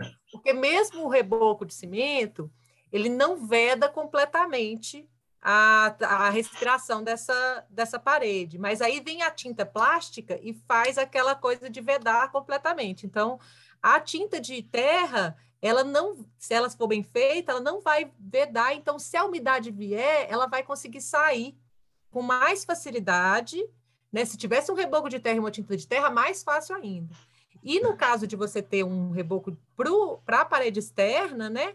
Para uma que vai receber uma, uma água direta, você pode fazer um reboco de cal, né? Que é a cal tem essa capacidade hidrófuga, ela repele a água, mas ela não impermeabiliza a parede. Então ela mantém a parede respirando e repele a água, né? Uma das questões que a gente observou na, na nossa vivência lá na comunidade Paulo Freire, né, Lívia, foi essa questão era bem colocada pelas meninas, assim, né? O fato das construções estarem muito perto e ter pouca insolação ajuda muito na, na propagação de calor. Uhum. E o fato delas, na maioria delas, não ter beiral para cobrir essas paredes, para é, da, da, da, de, essa, de, receber essa água interna. A fundação normalmente não tem a impermeabilização, então ela está puxando toda essa umidade também para cima e jogando para cima, né? E todo o respingo que cai ali daquela laje, aquele respingo que pinga na parede, né? Gera aquela mancha, né? Que tanto vem por capilaridade, tanto como vem com esse respingo, que, que vai começar a mofar toda essa, essa área da base da construção, que poderia ser evitado com um reboco de cal externo com um reboco é, e uma tinta permeável é, interna, né? Também, né? Até a tinta pode ser de cal também, né? Sim, a tinta pode ser de cal. Que, que também é uma coisa que, por exemplo, já que eu não, se eu não conseguir a terra, se eu não conseguir o material, eu já posso comprar uma cal que é mais barato que um cimento e fazer uma tinta de cal né? Que já vai repelir a umidade. Que não é a deixar... caiação, né? Que não é aquela coisa que você vai encostar e vai ficar sujando. É, antigamente era caiação, é. é. é o, o, e essa técnica, o tal de Tadelacate? Tadelacte. Tadelacte, não entendo. Primeira vez que eu leio. Como é que funciona? O Tadelacte, ele, ele é uma técnica marroquina, assim, milenar, que é uma, é uma massa, ela não é a base de terra, ela é a base de cal e alguns agregados minerais, assim, é pó de mármore, é, que você consegue, você pode comprar o pó de mármore, o saco, que é super barato, mas você também pode ir numa marmoraria e pegar aquela lama e pôr para secar, ela também funciona super bem. É areia, areia fina e cinza. É uma massa à base disso, assim. E aí você pode pigmentar se você quiser ou não, e, ela, e com essa massa você consegue fazer uma, um reboco, um acabamento impermeável. Então você consegue fazer, por exemplo, a área de box, você consegue substituir os porcelanatos, você consegue fazer bancada de pia, substituindo as pedras. É, é, é, uma, é uma técnica bastante trabalhosa, bastante trabalhosa, é, eu acho que dentro do, do que de tudo que eu já fiz na bioconstrução, assim, é o que dá mais trabalho. Não é, não é necessariamente difícil de se fazer, assim, tecnicamente, mas é muito lento, assim, é porque você faz o reboco normal com a desempenadeira e depois você vem com uma pedra, com um cristal. Eu até acho que eu tenho alguma coisa aqui assim. Você pega uma pedra ali que tem que estar tá polida de um lado, retinha, e você vai polindo a parede, todos os pontos, para você conseguir fechar os poros e aquilo ali fica impermeável. E com o tempo se torna cada vez mais impermeável, porque a cal, quando ela está em contato com oxigênio, ela, ela faz uma reação de carbonatação que é como se ela fosse voltando a ser pedra. Então, com o tempo, o reboco se torna ainda mais forte, ainda mais impermeável, entendeu? Okay. É bem legal. É bem legal. É uma alternativa que, se você tem pessoas para te ajudar a fazer, se você tem um grupo, porque se você for fazer sozinho, por exemplo, se for fazer um box sozinho, vai ser bastante cansativo. Mas se você consegue chamar seus vizinhos ali, igual a gente fez lá na Paulo Freire com as meninas, as coisas ficam bem mais, mais, mais é, possíveis. Mas ainda assim foi uma canseira, mesmo a gente estando em várias mulheres. É, é, um, é um trabalho de força, ah, assim, gente, que você tem que estar tá querendo realmente, sabe? O resultado é incrível, mas é bem trabalhoso. E aí, agora? É, antes de passar, de tem, vocês.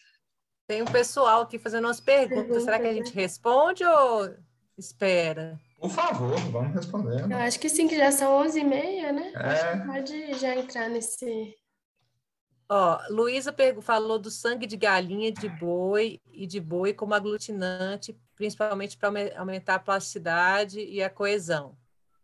Eu nunca usei. Eu, Eu já ouvi falar do soro de leite, que, que é muito comum para fazer, que também dá essa plasticidade, né? no processo. Agora, o sangue de galinha, o sangue de boi, eu acho que é algo mais antigo que era usado, que hoje talvez a gente não use mais, né? Como esterco, hoje a gente ainda usa, né? O esterco de, de boi pra, bastante para fazer os rebocos, né? Melhora bastante o, a plasticidade também do reboco. É, aí a André pediu uma proporção e depois a gente conversa sobre a proporção. Você quer passar uma proporção de tinta aí? De... Então, é, essa coisa de, de receita é bem complicado, porque vai variar muito com a terra que você vai, você vai ter disponível aí para você. Sabe? Porque, por exemplo, se você tem uma terra que é bastante argilosa, aí a proporção que você vai usar de, de água, de cola, assim, a proporção, na verdade, de cola é assim, para a área interna, eu costumo usar 5% do, do total. Para a área externa, eu uso 15. No máximo, o máximo que você pode usar é 15%, porque se você passa disso, a tinta pode descascar. Agora, a proporção mesmo, tipo assim, ah, tanto de terra e tal, vai depender do tanto que a sua terra é argilosa. O tanto que ela pigmenta, né? O tanto que ela, porque é exatamente isso que a argila vai determinar, né? Essa pigmentação. O teste que eu gosto muito de fazer para a tinta, e que eu acho que é simples, é assim, para você fazer uma tinta, você vai pegar a sua terra, você vai destorrar, é, destorrar ela, vai pôr de molho, vai bater, quebrar tudo. Se você tiver uma furadeira para bater com o misturador, melhor. Se não, você vai no braço mesmo. Você vai peneirar isso. Aí você enfia a mão na tinta assim, ó, e tira. Se você estiver vendo seus pelinhos da mão, eu espero que você tenha alguém com pelinhos na mão em casa para te ajudar a fazer esse teste. Tá pouco, tá pouca terra tá muita água. Então você tem que pôr mais terra. Se, se você estiver vendo eles, assim, o, o, o, relevo. o relevo deles, mas você não tá vendo o pelo, tá ótimo. Agora, se você não estiver vendo nada, pode colocar mais água. Se tiver aquela coberturona, assim, é porque a tinta tá muito grossa. Esse é o meu teste. Mas aí isso vai variar muito do tipo de terra que você vai usar. E usa 3% de óleo de linhaça, né? No máximo também. Dois para garantir, porque também o óleo de linhaça ele é muito bom. E o óleo de linhaça eu só indico usar quem tem uma, o batedor. Porque se você não tem o batedor, para você bater o óleo de linhaça, para ele é, realmente entrar na tinta na mão, é, é, quase impossível. E aí ele fica em, em suspensão ali na tinta e não é bom. Então, se não tiver, melhor não usar. Aí usa outro aglutinante, usa um, um grude de tapioca junto. Oh, o óleo de o palma, né? A, a baba do cacto. Baba do cacto. Que aí é uma coisa que você consegue agregar melhor ali, com mais facilidade, sem ter uma ferramenta. É... Ah, eu ia falar alguma coisa, esqueci. Ah, uma coisa do grude, essa, o grude de tapioca, a cola e a baba, você pode fazer e deixar a tinta pronta e tampadinha durante muito tempo. O grude não pode, ele azeda. Então você tem que fazer na hora que você vai usar e pronto. Esses detalhes, assim. Que mais? Bom, Tem mais alguma coisa? acho que a gente chegou aqui, né? chegou no, no trampo Eu vocês. vi que tem uma pergunta bem legal aqui para cima. Qual que é? A do. Quer ver? Do Ah, esse pode usar. Como vocês veem essa sustentabilidade e difusão das técnicas no futuro e como isso se mantém social e politicamente? É. Interessante. Vamos pensar para responder no final, né? Tá, tá. Bom, porque assim, eu não tenho- Ah, se a gente tivesse essa resposta, a gente não estava aqui juntando o- É essa o debate, é o conversa. debate, né? Exatamente. Porque assim, o, o prazo está aí, né, gente? A gente está vivendo. O que, que mais precisa depois desses dois anos, todo mundo informado dentro de casa, ver, né? Precisamos começar a, a planejar coisas novas, né? Maneiras novas de construir, trabalhar. Os cursos de arquitetura precisam funcionar para dar visão a essas práticas novas, essas coisas. Eu acho que tem, a gente tem conflitos internos do ensino de arquitetura que são muito pesados é, em relação à técnica construtiva e, e- mas mais do que a técnica, né? Assim, Ensina-se uma técnica despregada de um, de um meio social e isso é muito, muito, muito, muito não pedagógico, né, gente? Num país que teve Paulo Freire, isso não deveria estar acontecendo.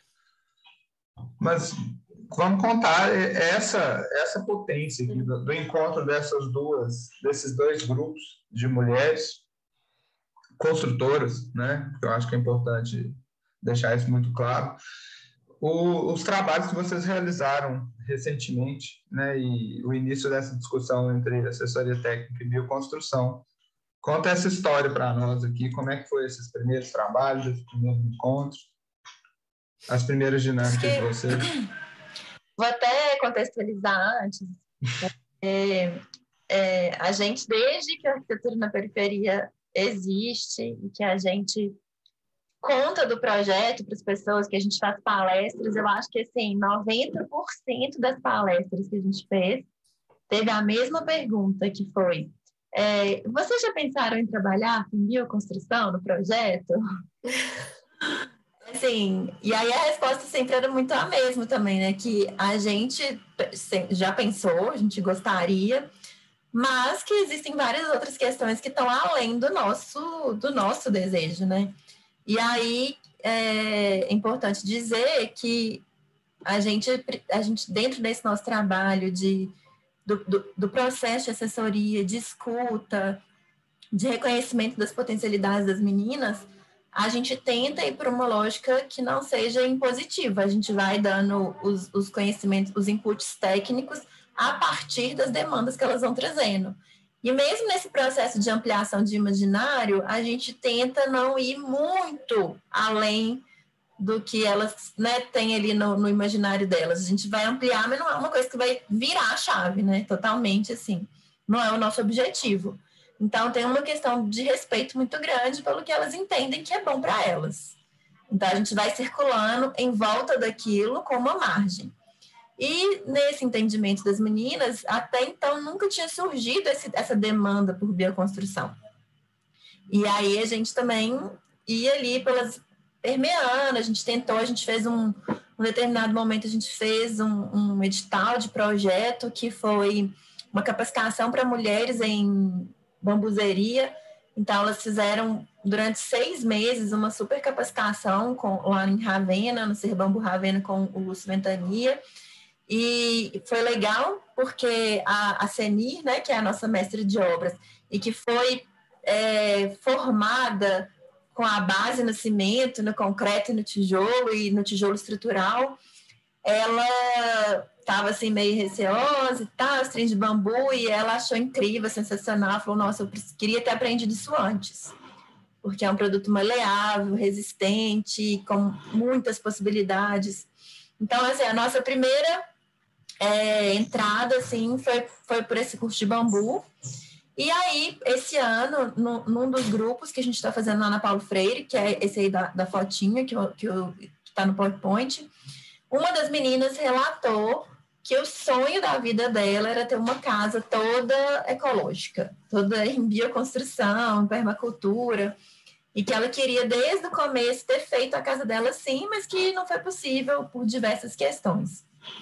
E nessa mesma época, a, a, é, eu estava acompanhando de perto assim, no Instagram o trabalho da Lívia e da Paula, e a gente viu a oficina de Tadelac, que elas tinham feito recentemente, e aí eu fui mandei para as meninas, né, o, o, Instagram delas, os vídeos e tal, para falar, olha, então se você quer bioconstrução, bora lá. Tem, esse, tem esse, essa equipe aqui que eu confio, que eu sei do trabalho, que elas estão afim de trabalhar com mulheres, que foi assim um, dos, um outro gancho, né, que nos aproxima.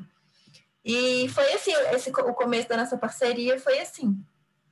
Então, foi a partir da demanda de uma das participantes do projeto que trouxe isso, colocou na mesa e as demais meninas integrantes, como eu disse, né, a gente discute tudo com os grupos, as meninas toparam também aprender.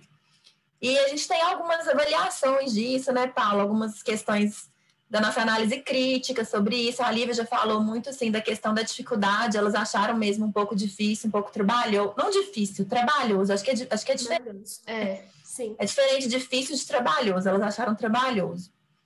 E, mas aí acho que as meninas podem, podem falar um pouco. Teve uma, um relato da Ale, que foi muito legal, né, Paulinha? Que ela falou do sonho dela e você falou do seu sonho, que eu acho que foi muito, muito forte, assim, impactante positivamente para a gente. Vocês podem contar aí de vocês. Para mim, foi realmente a realização de um sonho, assim. Desde que eu conheci a bioconstrução, o que eu mais queria era fazer essa união, né? E eu não tinha ainda achado um, uma brecha e né, meu orientador na época do mestrado falava, né, o que a Lívia falou também e o que você falou, né?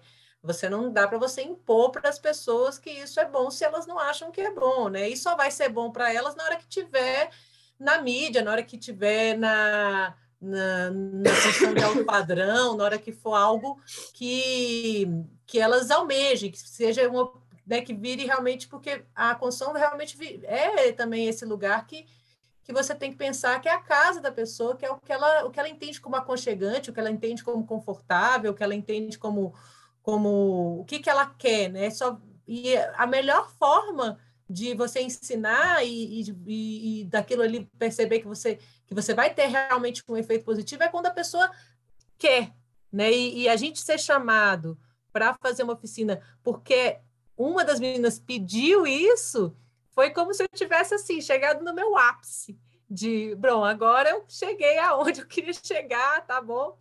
Era isso aqui que eu queria estar tá fazendo, era poder ensinar para elas isso, e ainda mais sendo um grupo de mulheres, né, que eu perce tenho percebido assim, esse e crescido, né, com as mulheres da bioconstrução, né, eu falo assim, evoluído e me desenvolvido com elas, né, e com esse processo das mulheres, desse empoderamento feminino, né, dessa possibilidade nova aí de, de um novo mercado para as mulheres, né, um lugar, um espaço onde as mulheres não ocupavam esse espaço antes, e a gente não falou, óbvio, só de Tadelac, a gente falou de várias, de, de várias possibilidades que poderiam ser soluções ali para elas, como reboco de terra, reboco de cal, né, soluções também da questão da drenagem, né, nesse dia, e fizemos a oficina de Tadelac, graças à Lívia, que, tinha, que trouxe esse conhecimento, trouxe essa tecnologia aí. E, e, é, e aí a gente pensou, né? Nossa, foi um foi um, um tema, foi uma, uma técnica que foi, tipo assim, escolheu a técnica mais difícil para começar a bioconstrução, né?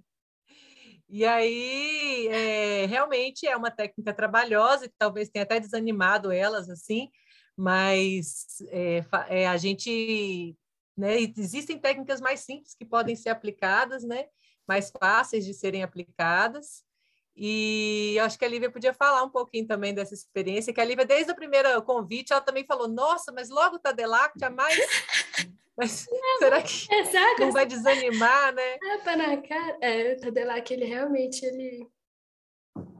Ele é exigente, né? Você fica muito tempo olhando para a parede, tem uma questão do, te... do, do, do tempo de secagem, mas, nossa, foi uma experiência, assim, trabalhar com as meninas e, e E é isso que Paula falou, né? De, de sentir que o interesse está começando a vir da onde a gente está querendo realmente aplicar, né? Que para mim também sempre foi. Desde que eu pensei, me pensei trabalhando é, com bioconstrução, na verdade, a primeira oportunidade assim que me, que me veio, que, me, que eu tive, foi de fazer bioconstrução no MST, em um assentamento, um assentamento lindo na Bahia, Terra Vista um assentamento incrível que já tem, agora já deve estar com quase 30 anos. É um assentamento com agrofloresta, com, assim, é um assentamento referência mesmo. E aí a gente ia construir é, alojamentos no assentamento. Eu falei, nossa, isso que eu quero mesmo. E aí, só que aí depois não rolou, e aí eu acabei caindo no mercado totalmente fora disso que foi ótimo também para eu, eu é, ganhar experiência, entender até onde que a bioconstrução pode chegar, porque eu também tinha visto muita casa de bioconstrução bem rústica, é, e aí eu fui para um outro lado, que foi uma bioconstrução extremamente luxuosa, e aí poder voltar para isso que é o que eu acredito, e, e, e ver que, que as meninas estão querendo que, que, que esse interesse está começando a surgir de outros lugares, não só de quem tem esse poder aquisitivo de poder escolher o que quiser, que realmente está sendo uma escolha, tipo assim, não, eu sei que o cimento é mais rápido, mas eu vou tentar buscar uma alternativa. Isso é muito. Eu fiquei muito feliz, assim, fiquei bem. E trabalhar com as meninas foi incrível, né? Elas são mulheres muito poderosas são mulheres muito, muito fodas mesmo, assim, e, e não me deu muita força, me deu muita. não posso chorar aqui. Ah!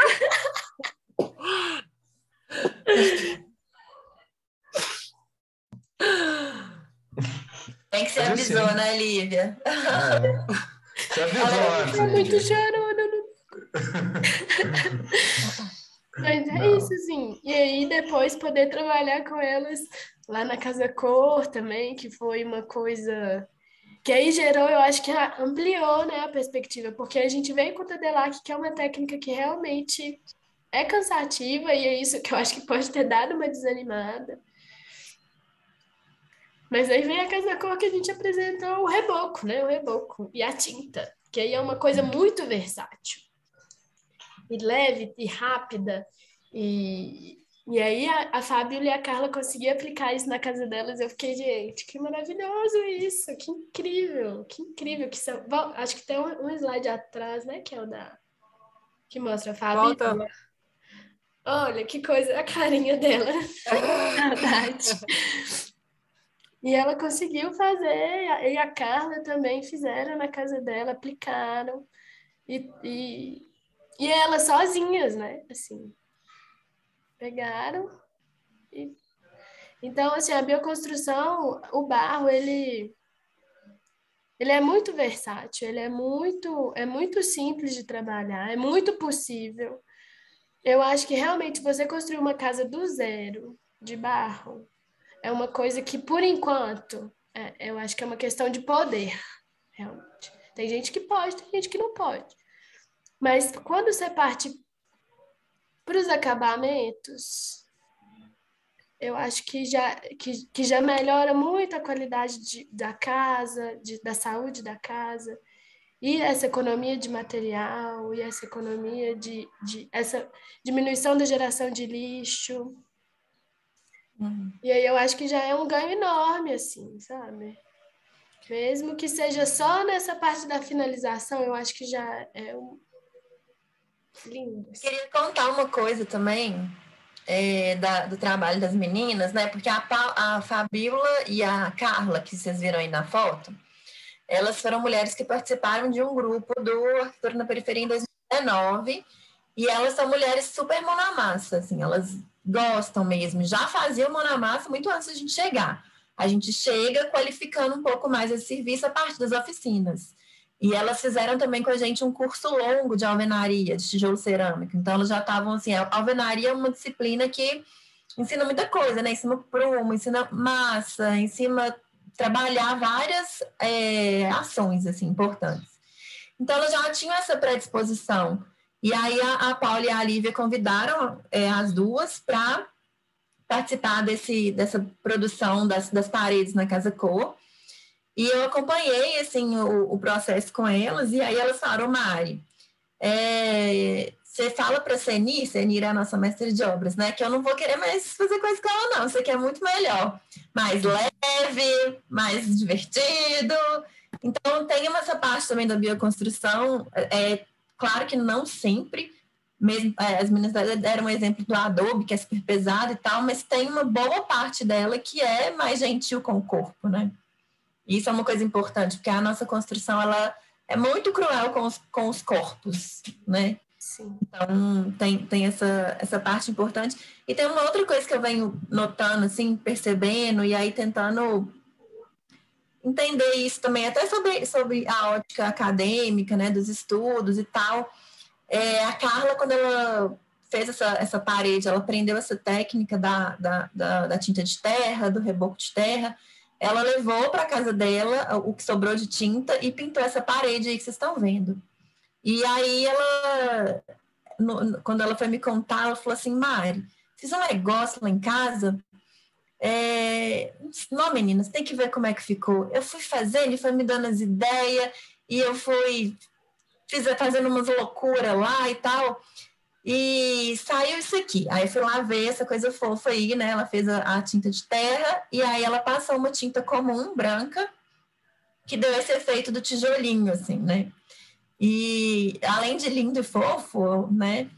É, eu acho que, que remete um pouco, assim, a gente pensar dentro até de, de, assim, da teoria do Sérgio Ferro, que é uma coisa que eu estou estudando muito, a questão do trabalho livre, né? Porque, assim, isso é uma coisa, é, isso é, é o fundamento do trabalho livre. Você sabe a técnica e você vai aplicar ela é, para o seu benefício, para aquilo que você entende que é melhor, sem um julgamento estético, sem um, um, um, um empreendimento, um gestor te vigiando, te, empre, né, te empreendendo ali, falando que você tem que fazer isso em tal prazo.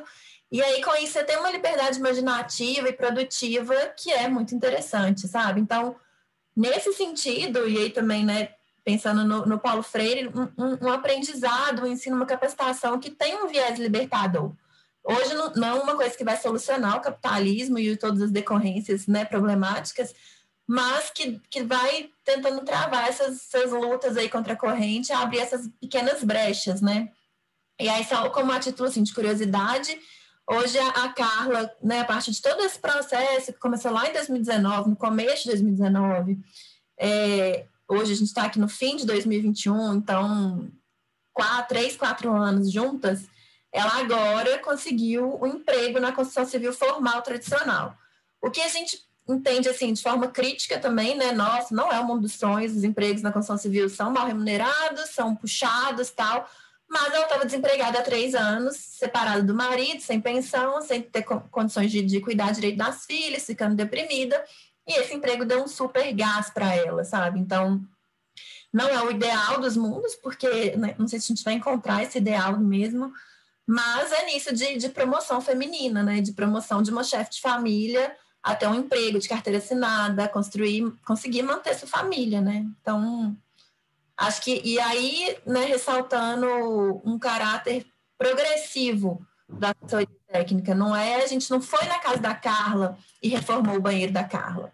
A gente não, não, não entregou um produto ali feito por, por outras pessoas dentro da casa dela. Tem, uma, tem anos aí de parceria de construção e avançando pelos campos da psicologia, do serviço social. Então, a Carla também foi atendida pela nossa psicóloga, pela nossa assistente social. Então, é uma construção mesmo para esse fortalecimento feminino a partir da casa, né? Então, e, e ela é lenta, é processual, não é produto imediato, né? Do capitalismo imediatista, do produto e do antes e depois, né? De foto. É processo de construção para autonomia e para transformação social. E é muito rico e que é o que a gente sonha com a bioconstrução. Ela, a gente não quer entregar o produto pronto, a gente quer ensinar a pessoa para que ela possa ter ali fazer na casa dela. né? Para que ela possa ter a liberdade de usar esse material ali que, que abundante que é a terra para fazer uma técnica, testar né? se ela vai ser isso mesmo, né? E a gente viu na unidade que surgiu da cor, que foi meio que ao mesmo tempo que surgiu a oportunidade de fazer a vivência, né? Na, Freire, a oficina, é, surgiu a oportunidade da. Falei, bom, isso, imagina como foi um, uma escola ali para elas que estavam aprendendo a técnica nova, para a gente que estava fazendo um grupo só de mulheres e para todas as pessoas que estavam em volta vendo aquele grupo de mulheres trabalhando com uma técnica totalmente diferente do que todo mundo ali está é, fazendo, né? E, e, e, e, todo mundo ainda duvidando que aquilo ia dar certo, né? Então, foi um processo de muito empoderamento ali entre a gente, né, na, na, na, no fortalecimento ali de que vamos fazer, dar certo, vai dar certo, vamos conseguir, e isso aqui a gente, tendo né, o, formamos uma equipe forte e ali foi um processo de, de criação e junto com as meninas, né, onde todo mundo estava ali dando o seu, o seu melhor e não deixa de ser um trabalho duro, porque trabalho de construção não é só essa questão de não é só, mas era feliz porque a, a, a gente que está né, dentro desse meio da bioconstrução da é sempre um trabalho que é do tirão, do vamos fazer cantando, mexer com barro é algo terapêutico que traz essa alegria. Né? Então, quando se fazia as casas antigamente, eram em mutirões cantando, e depois tinha feijoada, tinha um churrasco, tinha alguma coisa, né? tinha um sambão de bater. Então, a bioconstrução também traz esse, esse lugar, né? A gente, e a gente levou isso para lá, para Casa Cor. A gente botou música, a gente cantou, a gente fez bagunça lá, a gente isso, né? Além de a gente estar fazendo uma coisa completamente diferente, foi um movimento que as pessoas olharam e falaram assim, mas que grupo é aquele ali construindo, total, né? Cantando, dançando e, e rindo o tempo inteiro, né? Mexendo com barro. Então foi, foi bem. Nem é, por isso deixando de entregar assim, qualidade, que... né? É, Exatamente. não, e, e, no final entregando trabalho né? A gente estava organizada lá, assim, né? Uma equipe, era uma equipe né, competrada, organizada, né, seguindo metodologia, mas com muita alegria, com muita, né, é, com a, tentando trazer um pouco desse clima do que, que a gente do, que, que a gente tem nas vivências, né, de bioconstrução, né, que é que é esse clima da, do, da coletividade, da cooperação, né, que a gente quer trazer e a gente tenta levar isso, apesar da, da, do ambiente casa-cor não ser, normalmente, não ser um ambiente muito é, propício a isso, porque é aquela coisa, né, tem que entregar, tem prazo, tem não sei o quê, né, tem aquela Ainda, né? tensão né? né, do produto, do que a gente tem que entregar um produto e ele tem que ser mas a gente conseguiu transformar isso numa coisa é, incrível ali, né? E estava e tava todas muito, muito felizes com o processo e com o resultado. Então, para mim, foi um trabalho assim que e realmente trouxe para elas essa coisa. Assim, eu peguei a terra que era da ocupação, a gente tirou essa terra lá da, da frente da casa das meninas, é. né? Da ocupação, levou essa terra para lá e trabalhou ela num, e transformou ela num revestimento nobre que, que quem está comprando é quem tem quem tem recurso. Então, de repente, aquilo que era algo que era de pobre, que era que não era não era desejável, se torna é, desejar, se torna um desejo, se torna bonito, se torna agradável, se torna, de repente, é ver num contexto, o contexto que é colocado, a construção de terra ali, muda a, a relação aí com a construção de terra. E isso é, é uma coisa muito é, é, é a chave, né, para que para que exista de repente essa vontade da, de usar a terra na própria casa, porque antes remetia a algo ruim, agora pode remeter a algo de qualidade, né? E infelizmente ou felizmente, não sei, a gente tentou aproveitar o máximo desse processo da, da, do status casa-cor, né? para colocar status nesse processo e status nessa terra de uma maneira positiva, gerar um impacto positivo para elas assim e para outras pessoas que têm a relação da construção com terra às vezes um pouco distorcida ou não, não é distorcida, mas assim está relacionada à realidade que cada um viveu. né? E como isso foi construído, né?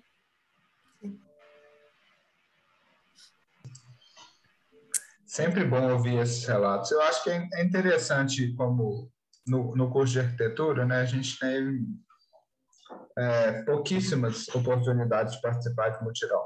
Né? Eu acho que mutirão a, a gente conseguiu fazer três, né, Mário? E, e, é muito importante, eu acho, assim, porque a gente fica, os alunos ficam, estamos no final do semestre, os alunos estão fazendo os projetos, fica aquela coisa, entregar desenho, fazer modelo e tal. E a gente planeja sempre o, o, o espaço, uma prática, né? Sempre de planejar o espaço e pular esse, essa etapa importantíssima que é a obra. E uma, é uma etapa social, né? É uma etapa de encontro com pessoas que você não conhece, com, com que vieram de contextos que a gente não conhece, que encaram a vida de forma completamente diferente de todos nós. É um encontro. É o, o, o canteiro de obras bioconstruído, é, provindo da assessoria técnica com um foco comum, né? Tipo, vamos trabalhar, vamos montar uma parede, vamos pintar uma parede, vamos construir uma casa. O tanto que isso agrega as pessoas e, e isso aproxima a construção da, de uma prática colaborativa e o tanto que a gente vê a prática de arquitetura ensinada para o mercado como uma burocracia, né? Ela se assemelha mais a isso. Você planeja Toma, pronto, acabou, meu desenho está aqui, próximo projeto. Né? Aí vamos desenhar outra coisa de novo, e você vira. O tanto que essa mecanização e essa ausência na obra também colabora um pouco com uma coisa que eu vejo estudantes de arquitetura passando muito, que é essa ansiedade, esse trabalho, esse peso na hora da relação com, com o que está fazendo. A gente devia estar tá auxiliando, se juntando a essas pessoas muito antes, né? O projeto poderia ser uma, uma construção colaborativa, assim como a obra, e a forma como é ensinado também cria muitas barreiras para isso, eu acho, né? Lívia? Outra, outra coisa que o Sérgio Ferro fala, né? O desenho é... É, forma mercadoria, né? Não, peraí, como é que ele fala? Desenho, mercadoria, forma, esqueci. Mas nesse, nesse sentido, assim... Peraí, vamos ver aqui, rapidinho. Olha aí, do boi. É, de que o, esse ciclo de venda do projeto, né, do desenho, é o que gira o escritório de arquitetura, né? A gente Exato. vai projeto vendendo projeto, e aí cada vez mais a gente tem que vender mais projeto mais rápido para o dinheiro entrar. Então, assim, a gente virou nossos escritórios de arquitetura, com todo respeito a todos nós que fazemos isso, mas nossos escritórios viraram maquininhas de fazer projetos, né? A nossa indústria é a indústria de fazer projetos. Então, e é muito difícil nadar contra essa, contra essa corrente, muito difícil. Sim, a gente é muito facilmente engolido pelas dinâmicas de mercado e do capitalismo. Então, essas nossas práticas contra a corrente têm uma, um, um, um quê também, assim, de uma resistência mesmo, né? Tanto é, na, na, na, questão econômica, quanto também na questão social, né? Estarmos nós mulheres à frente disso também é uma resistência. Estarmos atuando com mulheres é uma resistência, né? Então, uhum. A gente tem que ter uns braços bem fortes para nadar contra isso. É. Ô, gente, fala, fazer um paralelo aqui para vocês três que estão aí. Estamos sábado de manhã, meio-dia, sábado, véspera de feriado. Vocês três são mães. Se as crianças aparecerem na live, para mim é, é, é, honra, tá? Então, assim, o Tite apareceu, a, a Lívia está ali também. Paula, se os filhos aparecerem aí, por favor, deixa rolar, viu? Porque a gente sabe que a gente está na, na hora extra já aqui. Então, não preocupa com isso. Mas vamos Vamos tocar no bar. Desligou o microfone. Você desligou. Ai, sozinho, foi mal. Continuando, continuando a discussão que vocês estavam falando das, das atuações de, é, conjuntas do, duas, é, das duas das duas dos dois grupos, né, o bioarquitetário e o arquitetura na periferia, essa experimentação hoje, essas discussões que a gente tem hoje, é, eu, eu, elaborei essas perguntas, passei para vocês como uma provocação, porque isso a gente encontra toda vez. É, pelo menos assim, antes de, de trabalhar com Mari, com Karina, com Senir, Tereza, lá no, no, nas vezes que a gente conseguiu trabalhar de forma eficiente juntos, uma parceria entre a PUC e a arquitetura na periferia, a gente sempre recai nessa, nessa questão da infraestrutura urbana, que é um privilégio. Né? A gente está numa cidade hoje, é, acesso a esgoto, água, transporte, a, o, a visão de uma habitação que vai além das quatro paredes, do abrigo, né? Isso é uma, uma coisa muito privilegiada, excessivamente privilegiada. Quem, o, os urbanistas, as urbanistas que discutem direito à cidade sabem disso. A gente vive cidade, em cidades que a diferença social se expressa muito por esse acesso a ela, né? E aí essas possibilidades de saneamento básico e manejo é, existe um histórico já em ocupação urbana aplicado por isso, mas é interessante ver essas possibilidades como elas podem ser aplicadas hoje, porque o tratamento, né, o, o manejo de água urbana é necessário. A gente vive num estado que chama Minas Gerais. A mineração está aí, o consumo de água dela é um impacto muito grande. As cidades estão sendo cada dia mais é, sofrendo impactos muito, muito negativos da mineração. E aí é interessante ver como que essas discussões podem ser feitas nesse âmbito também. Eu queria que vocês tivessem um relato sobre isso, se fosse possível. Aqui, ó, do trabalho do bioarquiteto, principalmente. Oi?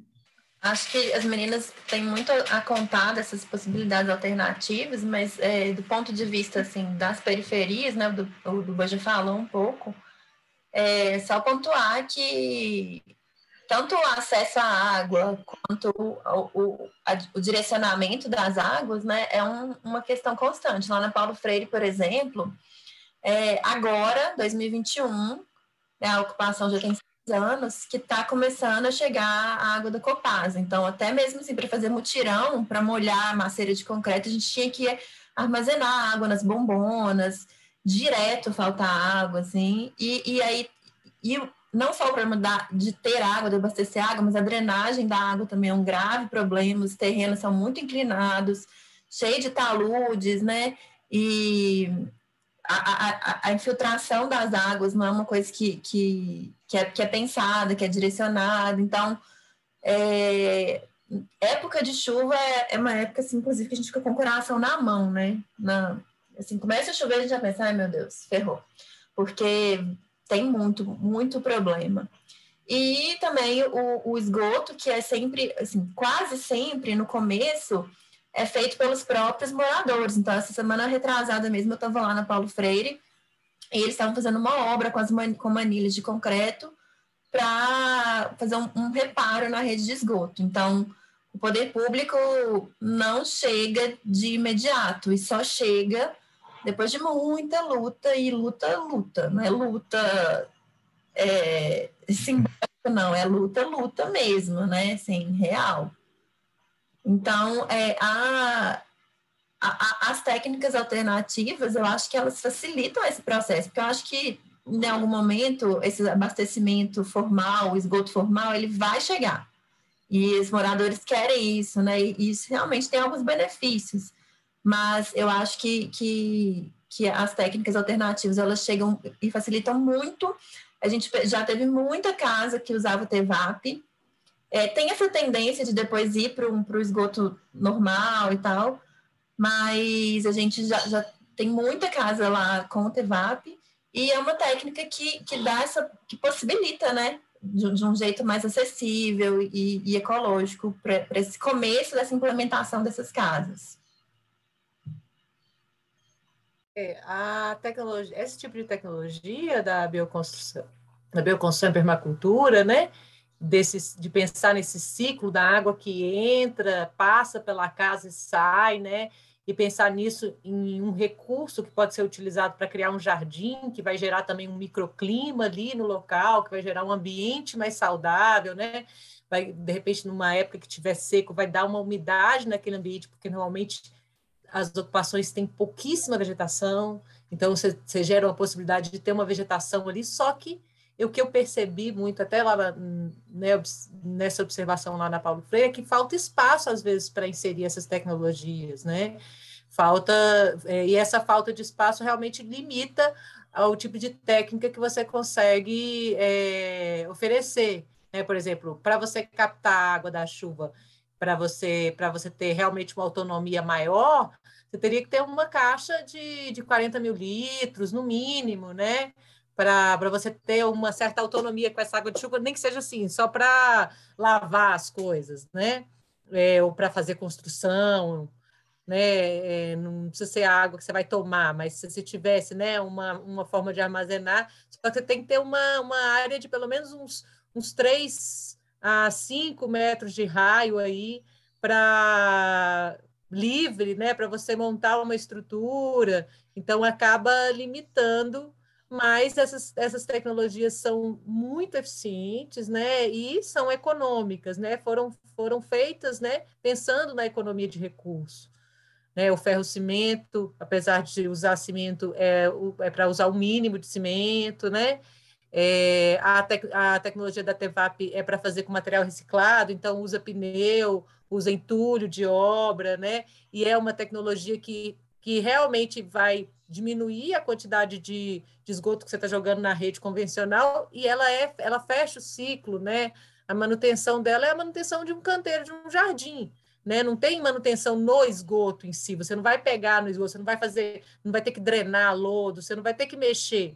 Ele, ela, ela, ela fecha o ciclo e, a, e quem vai cuidar desse processo é a própria é o próprio sistema ali que é o sistema vivo. O que normalmente eu, eu sinto uma resistência muito grande nos sistemas é dizer para as pessoas que para esse sistema funcional não pode usar água sanitária e cloro no ralo e nem no, no, no vaso sanitário dela. Que o cloro ficou tão difundido como algo benéfico, né? como algo que vai limpar todas as bactérias. O problema é que ele limpa todas, todas mesmo, até as boas, até as que estão fazendo a digestão do processo. E normalmente quando você joga e, e, aí volta aquele cheiro de ralo, porque as primeiras bactérias que voltam são as, as ruins, as, as que dão o cheiro de ralo. E aí você tem que criar um novo é, colônia ali, né, recolonizar o seu sistema para que ele funcione é, perfeito, mas assim, é um sistema que já está totalmente aplicado em áreas rurais pela Embrapa, é, é, é certificado, é, já tem 30 anos de, de, de uso né, no Brasil assim, desse, desse sistema, e é muito eficiente. Só é mais, eu acho muito mais eficiente que fossa séptica, né, que gera um lodo, é, é, é muito melhor você, tratar o seu esgoto pontualmente de, de uma casa do que você juntar todo o esgoto da cidade num sistema para você tratar numa superete. É muito mais difícil tratar o esgoto assim. Né? Porque a, a proliferação e a contaminação ali, né? É bactéria que está se proliferando ali. Você imagina a quantidade juntando ali com água. E 90% desse esgoto é água. Né? E é por isso a banana, né, que vai fazer a, a transpiração dessa água. Então, existem sistemas eficientes, inclusive sistemas que são semelhantes a esse da, da TEVAP para aplicar em larga escala, que são os jardins filtrantes, os wetlands, né? que, que já são usados fora do Brasil e, e, e aqui a gente tem realmente uma resistência assim, dessa, da aplicação desse sistema, né? pelas pessoas e, e, principalmente pelas instituições, pelos processos. E é essa coisa da universidade não, não ensinar isso, né? A gente, então, é um processo, assim, de, de resistência, né, de tem quantos anos, né, que eu, que eu já aprendi esse sistema e até e, e é difícil de aplicar, né? Uhum. Não, aqui o, o, a PUC tem uma pesquisa muito legal, né, os professores da PUC, do Escritório de Integração, que trabalham no ensino, aplicação da Westland, tem propostas ali para ocupação de Isidora, né, o professor Eduardo Bittencourt, o professor Viviane, o professor Tiago, é, eles, eles, fazem essas pesquisas e são é uma técnica, assim, isso é discutido dentro da universidade, eu acho que isso é bastante privilegiado. O FMG também, né, os grupos de pesquisa têm essas questões, mas o, eu vejo uma resistência muito no dia a dia do mercado, né, e do dia a dia do estilo de vida urbano também. Assim, ah, eu quero ter um banheiro com esse sistema. Eu quero apertar um. Olha o tanto de água que se gasta para fazer, sabe? O direcionamento de rejeita. A água é basicamente para isso, né? A gente vai ter que parar de fazer isso, porque a água está acabando. É, reuso de água dentro do, do estilo de vida tem que acabar. Se banho, essas coisas, tudo bem. Mas para direcionamento de rejeito é uma coisa que não tem necessidade. Para limpeza, talvez irrigação, o uso de água para irrigação, são coisas que o estilo de vida e a residência, é, esses sistemas são facilmente implantados, igual você falou, né, Paulo? Já estão aí há muito tempo e eles não entram porque não tem uma mudança de consciência muito grande, né? Eu acho que para se pensar um, um, um moraço mais é, ambientalmente correto, urbano ou rural, né, independente onde esteja, eu acho que passa por uma popularização dessas práticas e essa prática precisa estar popularizada desde o começo, a partir do ensino de arquitetura, desde o começo, assim, a gente entender que o estilo de vida que a gente tem hoje, ele não, ele não vai, ele, a gente sabe para onde é que a gente está indo, a gente tem que mudar, tem que, ter, tem que ter uma transformação brusca muito grande, disso se passa pela difusão do conhecimento a partir da universidade e através de, de encontros e práticas como os que vocês aplicam, né? tanto o bioarquitetar quanto a arquitetura na periferia. Maris, quer falar alguma coisa? Lívia também? A Lívia já está de mão cheia ali, ó. O dela já está brincando ali no fundo. Tá ali dando pra ver ali atrás. Olha lá. Podem complementar se quiserem falar alguma coisa, senão a gente pula de tópico também, a gente já está quase nos finalmente. Não, acho que é isso mesmo que vocês falaram. Acho que não. É, falta conhecimento, né? Assim, como é que você vai. E como eu, eu, eu fico, eu como professor de projeto lá, terceiro período, principalmente da PUC, eu fico assim, gente, pesquisem e apliquem. Se vocês, se vocês entrarem na lógica do vou repetir tudo que está por aí, não tem futuro, né? Pra, profissionalmente e para o mundo. Né? Eu acho que começa um pouco nessas, nessas, nessas transformações de vocês dentro da universidade, fala, dá uma regenerada, sabe? Fica tão bom quando vocês aparecem, é ótimo. Esse evento está sendo muito bom. E a relação das casas, você estava falando, Paulo, dos jardins de chuva que é esse caso aqui? É, na verdade, são soluções né, que podem ser aplicadas, assim, porque, como eu falei, são locais que têm pouco verde, que tem pouca vegetação, quase zero, e a, e a vegetação é uma maneira natural de você absorver essa água de chuva, né?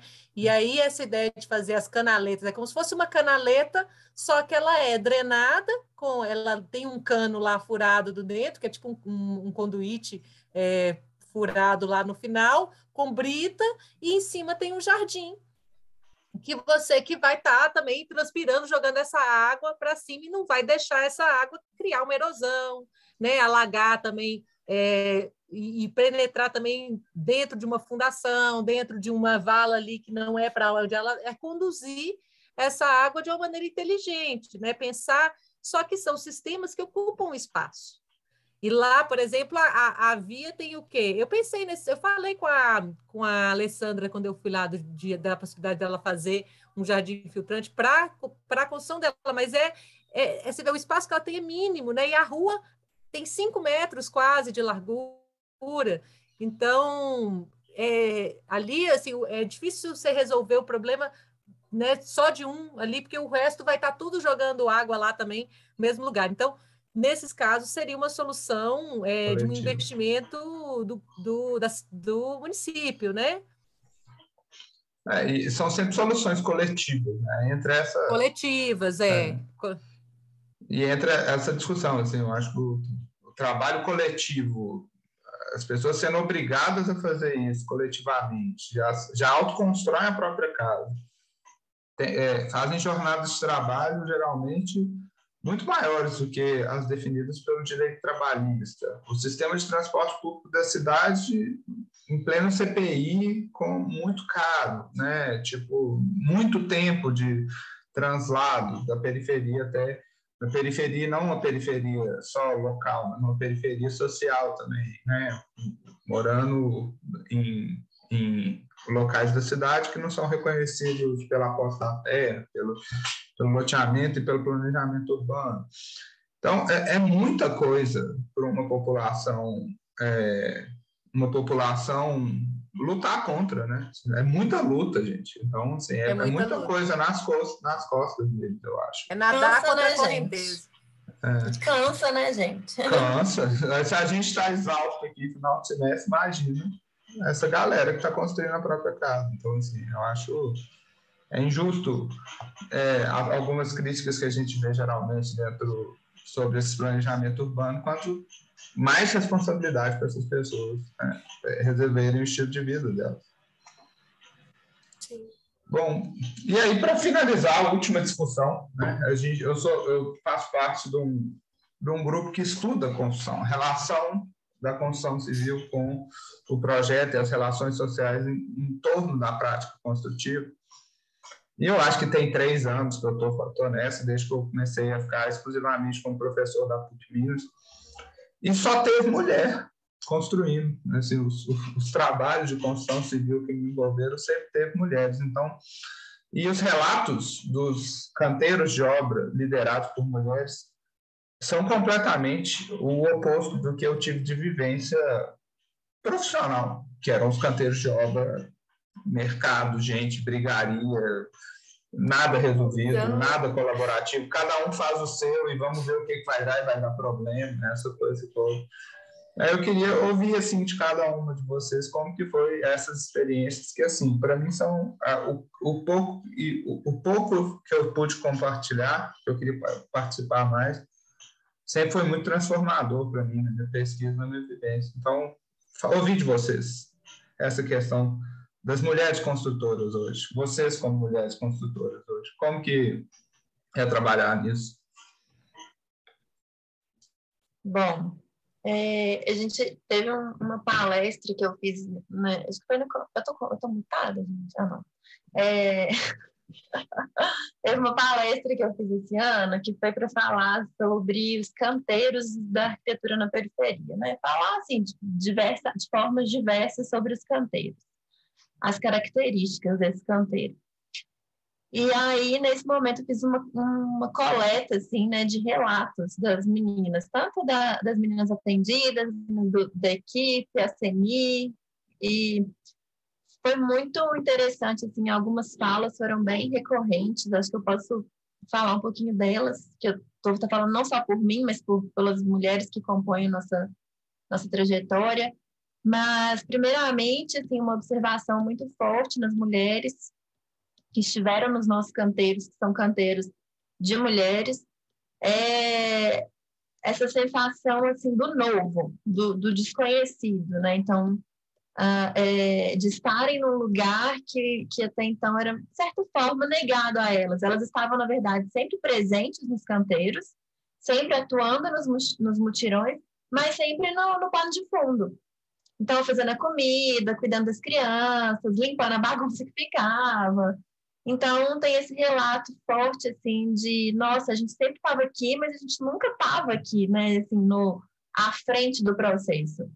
Então, esse impacto, assim, de mulheres à frente de um canteiro é, é forte, é impactante, é, é transformador, assim, no sentido do, de, do empoderamento mesmo, mais que essa palavra esteja batida, mas é o empoderamento, assim fortalecimento feminino, né?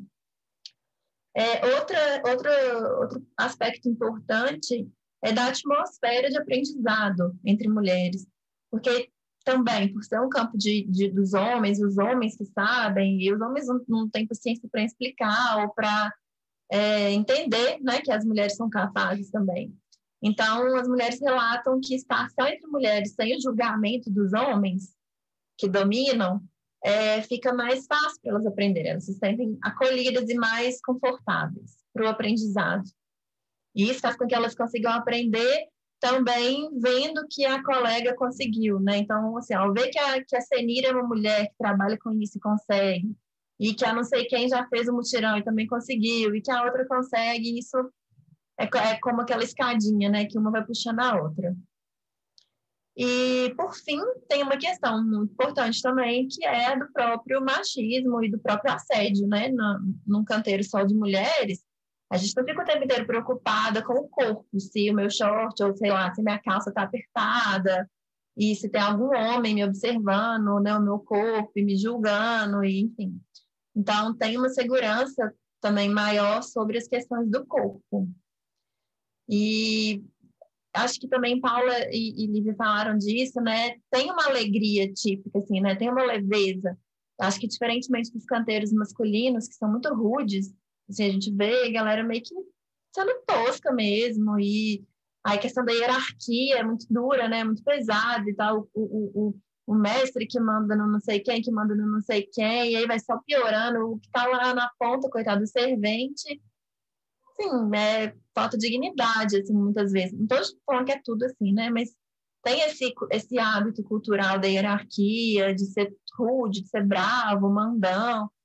E a gente percebe que nos nossos canteiros a, a, a dinâmica é outra, mas é uma dinâmica da parceria. Então, de ajudar, de entender que a outra não sabe, mas que ela vai aprender, porque você também não sabia outro dia, você aprendeu. Então, acho que essa dinâmica de, de, de não ter essa hierarquia e de ser mais acolhedor, mais é, coletivo mesmo, mais horizontal. Acho que isso tudo é, é muito impactante para a gente e é, eu acho que é transformador, né? As vivências de canteiro, assim, elas são transformadoras para todas nós. É isso mesmo. Acho que você uhum. falou tudo aí que acontece né, no, no canteiro feminino. Não sei também se é porque a nossa prática já busca essa horizontalidade, já busca esse, esse lugar de cooperação também, né? De, porque o que a gente mais vê em obra é competição. Então, tá lá o empreiteiro competindo com o arquiteto, brigando, ou competindo com o outro empreiteiro que está fazendo a outra parte, aí um conversa com o outro, aí, não, aí não, um diz para o outro qual que seria o melhor. E lá, quando a gente entrar, entrou na, entra na obra, de repente está uma obra com muitas, muitos homens, né? E a gente entra com outro, num outro sistema, pessoal, tipo, parece que muda o, o ar do lugar, porque aí as pessoas começam a colaborar, ou, ou, a gente começa, a gente, né, a gente, ao mesmo tempo que a gente oferece ajuda, a gente pede ajuda. A gente, a gente fala, olha, você tem uma ferramenta aí, que a minha ferramenta aqui não está não tá sendo eficiente, para fazer o que eu preciso fazer, se por acaso tem uma ferramenta aí que pode me ajudar. E, e aí, é, como eles veem esse ambiente de cooperação, é mais fácil, né? Porque não é, não existe aquela disputa de, do, do cara que é mais forte, sempre tem um, o que, sempre tá um, na sensação é que os homens estão sempre tentando jogar um ou outro para baixo, né? É claro que esse, esse discurso às vezes se repete no feminino também como um espelho, né? Mas na, com as mulheres existe um, um parece que é uma união. Tipo, aí ela e a gente sabe que se a gente está ali unido, a gente está mais forte. Então, não, é, em vez da gente ficar jogando um, ah, você não sabe, ah, deixa que eu faço, sei que, sei que você é muito ruim, né? Tem a brincadeira, claro, né? Mas assim, é sempre, eu tá sempre uma ajudando a outra, tá sempre entendendo, olha, ela não sabe, mas igual ela falou, eu também não sabia, né? Eu também estou aprendendo, e toda hora a gente está aprendendo. Então, quando eu tô no canteiro, que eu, que eu me sinto igual, a, a, porque eu tiro aquela coisa da arquiteta, que tem que ser a pessoa que vai mandar e tal, não sei o quê, e agora eu estou fazendo, eu sou um executor igual todo mundo, e esse lugar é, é um lugar assim de entrega total, assim, né? Tá todo mundo decidindo junto. Não tem, é, não tem uma, uma pessoa ali que, né? E aí, aí eu, eu me sinto é, feliz, assim, é um, é um lugar que eu tô que eu Mais fico muito leve, feliz. Né? É, é leve, porque tira esse peso também de ah, eu estou mandando, você está executando. E aí eu sei de verdade o quanto é pesado e o quanto é difícil fazer depois que você faz, né? Porque a gente tem uma distância, uma distância muito grande do, da execução. Não faz ideia do peso da massa, não faz ideia do peso daquela massa naquele, naquela desempenadeira para ficar passando, né? Não faz ideia da força no pulso, no antebraço, no braço, nas costas que está sendo feita ali. E quando você faz, você valoriza, né? Então a, a bioconstrução ela tem essa valorização também, essa questão de valorizar muito a mão de obra. E às vezes a gente fala assim: que, que é mais valorizado na bioconstrução hoje é a mão de obra, né? Porque a terra é um material barato, mas a gente está é, tá usando ali um, o, a mão de obra, o artesanal, para transformar ela. Então, ela, a mão de obra tem que ser valorizada. Né? Ela precisa ser valorizada. E aí, é, quando você valoriza, você consegue é, trazer até mais gente para que, que, queira fazer isso, né? e mostrar que, é, é, por exemplo, se capacitar pode ser realmente uma fonte de renda, pode se transformar, pode ocupar esse espaço no mercado, né? E, e, é muito mais organizada. Normalmente as mulheres têm essa organização natural mais, mais, mais é, uma higiene do ambiente, né? De não ficar atacando lixo no chão o tempo inteiro, que a gente vê muito em obra, o desperdício, uma coisa.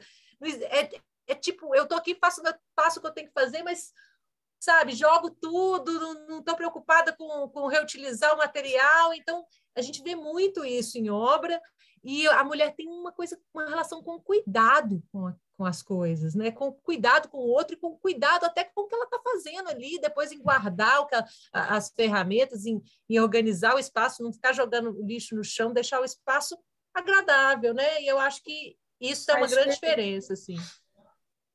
A diferença. Eu trabalhei em, em três eh, ambientes assim diferentes. Eu trabalhei com homens supos, homens desconstruídos, né? entre aspas, já. Trabalhei só com mulheres e trabalhei lá em Vitória, que a gente estava trabalhando em paralelo, né? Que a gente estava numa equipe só de mulheres e em paralelo estava trabalhando uma equipe só de homens, liderado por um cara que com a gente era um amor, super prestativo, mas que com os funcionários dele ele era terrível. Uma falta de, res, de respeito com os, com, com os pedreiros, assim, de deixar a gente desconfortável às vezes, né? Então, eu acho que, que falta muito essa o respeito mesmo com a pessoa, né? Independente de qual posição que ela está, você tem que tratar a pessoa com respeito. Eu acho que isso na construção civil realmente é, deixa a desejar bastante. E eu acho que na bioconstrução, de um modo geral, isso já é um pouco diferente, seja em, em canteiros com homens ou não. Pelo menos o que, assim, as experiências que eu tive, né? Então, mas assim, trabalhar com mulher é uma. É, é, é, a gente se sente muito forte, né? A gente se sente muito, muito capaz, muito poderosa, muito. E mais confortável né, também. Muito mais. Não, não tem nem comparação. O conforto é essa coisa do, de, com relação a, a você a você sentir a vontade para perguntar, para falar, oh, não dou conta de fazer isso aqui, não me ajuda. Como é que eu faço isso, né? De perguntar, de estar tá de assumir que você realmente aquilo ali você não sabe. E aí, quem que vai, quem que vai me ajudar a fazer isso aqui? É bem mais fácil, porque quando você fala isso com o homem, o cara já chega tipo assim, ah, deixa que eu faço e tal. Né? E, e, e a obra com é mulheres ser... não, né? Com mulheres geralmente é assim, ah, ah, bora fazer, vem cá, eu te ensino, não sei o quê. Geralmente é assim, naturalmente, né? Naturalmente. E é para ser esse espaço colaborativo, né? Você está fazendo uma construção, o objetivo é o mesmo, é acabar e é acabar bem feito. Então, se for colaborativo, é, vai ser muito mais eficiente. Muito mais eficiente. O processo. Mais né? agradável, né? mais leve. É, então, por que não se tratar as pessoas com respeito, colaborar para que também isso, né? Porque também é um espelho, à medida que você faz isso, você recebe isso também, né? Sim. É, eu não falei da Marcela nesse processo, né?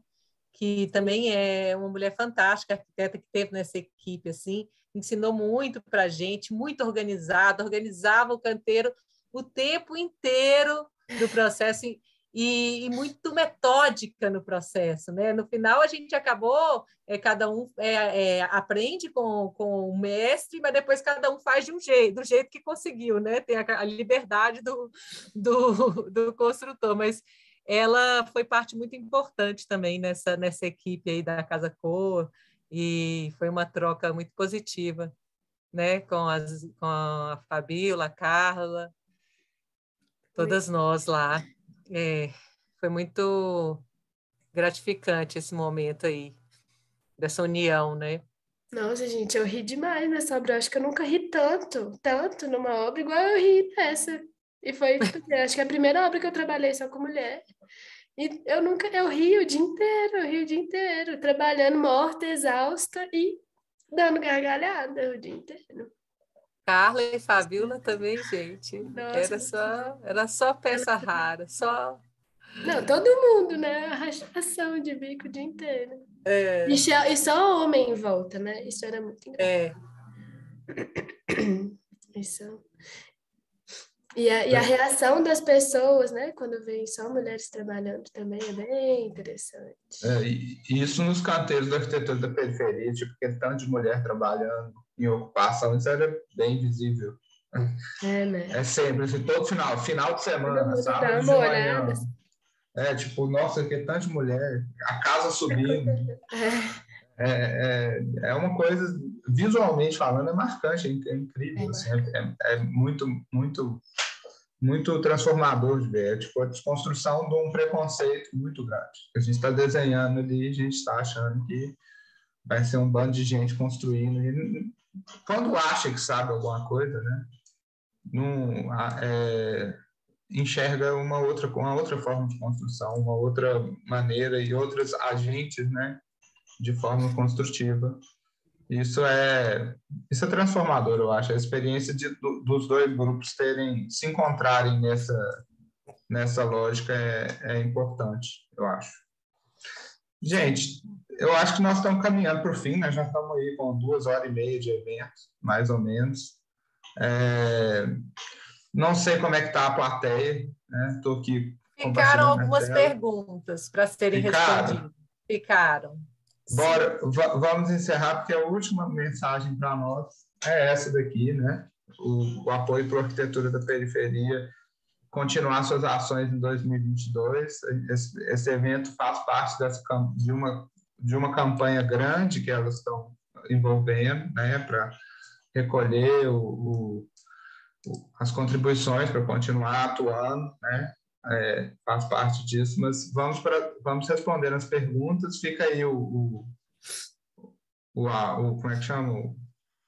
O, o, a página do Arquitetura na Periferia, para quem da, da, da plateia quiser colaborar, quem vê a gravação do vídeo depois quiser colaborar também, é importante. Eu sou colaborador desde que eu consigo colaborar é, apoiem, divulguem isso aí mesmo. Vamos às perguntas aqui do, do chat, estou é. abrindo ele aqui agora. Eu tô, ah, então. Maria, a Maria Rezende perguntou como faz o degradê do tom de terra da bancada. Que eu acho que é essa daqui, ó. Ah. É com é. Terras diferentes. Terras é, diferentes. com terras de tom. As terras têm tons diferentes, né? Aí a gente tinha uma terra mais clara né, com um pouco mais de amarelo, e uma terra mais escura com um pouco mais de marrom, vermelho. E aí a gente fez. Mas dá para poder pocal também, e, e, e, e, que é o que vai trazer um branco, vai mudar o tom dessa. É, clarear um pouco o tom da terra. Então, você pode fazer dois tons com uma terra só, usando a cal, por exemplo, né? A gente conseguiu até uns três tons ou quatro tons diferentes lá na Casa Cor, só fazendo mistura entre tons lá também, né? Que a gente tinha mais ou menos. A gente tinha uns dois, dois tons diferentes e a gente misturou, conseguiu mais um, né?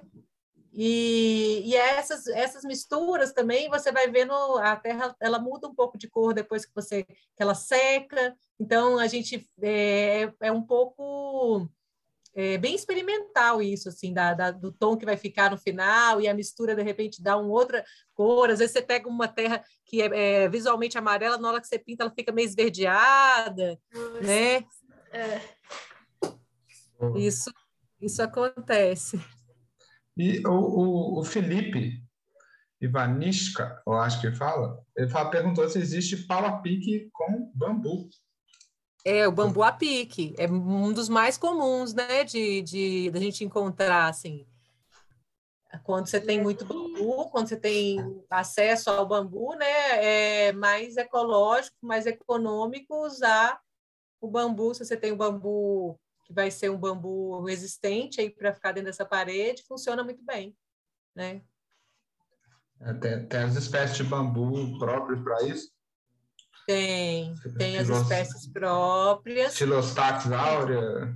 Eu, eu, eu, eu, fui lá no Cé Bambu, fui, eu fui breve estudante de Lúcio Ventania também, aprendi alguma coisa nos cursos dele, incrível.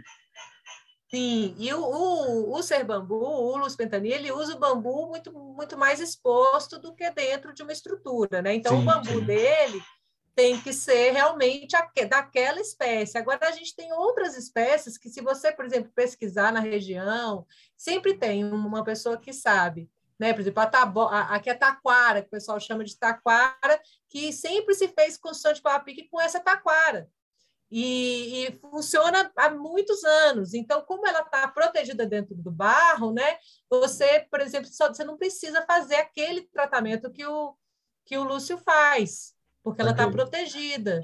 Então, você pode é, apenas colher na, na lua certa, numa época de seca, e deixar em pé na torceira lá durante sete dias, já é suficiente, porque você vai colocar ela dentro de uma parede de barro, então está protegida. Uhum. Agora, realmente, para usar o bambu de, de, externamente, né, exposto, precisa fazer, ou estrutural, precisa fazer o processo né, de, de imersão, né, com os tratamentos. Ok. Pessoal, a, a palestra eu acho que está caminhando por fim.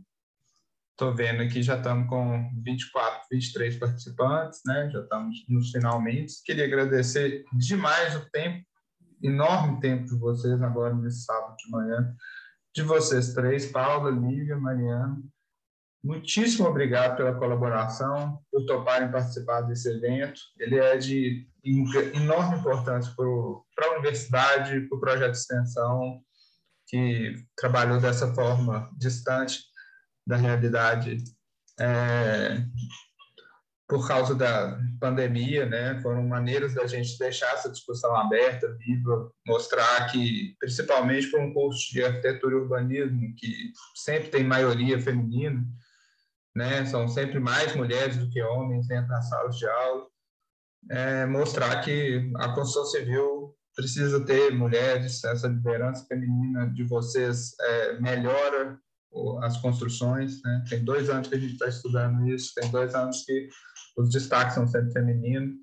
É, e aí pedir para o pessoal que está assistindo, que vai assistir a gravação depois, né, o apoio para o Arquitetura na Periferia, né? Sejam colaboradores dessa, dessa, dessa causa. Eu acho que o, é, uma, é um trabalho incrível, é um trabalho que tem uma transformação social incrível, é, é acertado, é, é, estrutural.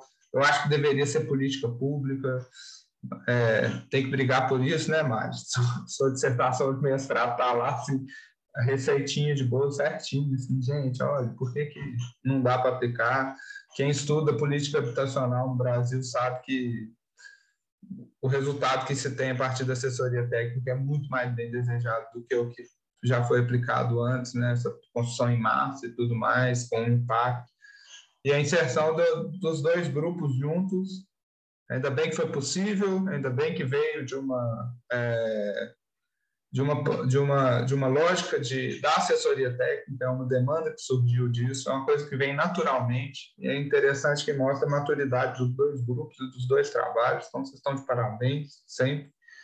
Muito obrigado, eu espero poder, na minha posição como professor e como arquiteto fora também, colaborar com a arquitetura na periferia, com o arquitetar de qualquer forma possível, vocês estão sempre bem-vindos em qualquer coisa que eu estiver fazendo dentro da PUC espero vê-los vocês muito dentro da universidade. Eu acho que melhora muito a qualidade de ensino e a transformação de visão dos estudantes dentro da universidade que estão no processo de aprendizado.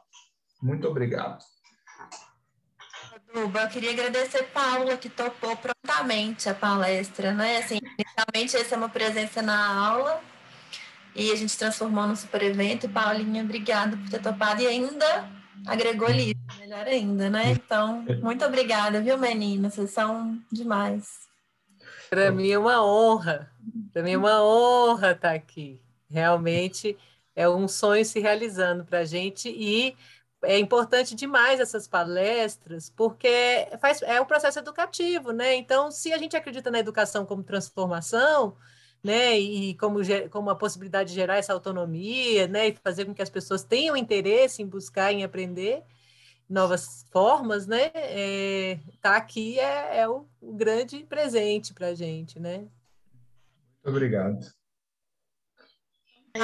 eu que agradeço também, foi um prazer estar aqui. Contem com a gente sempre. Fofa. Valeu demais.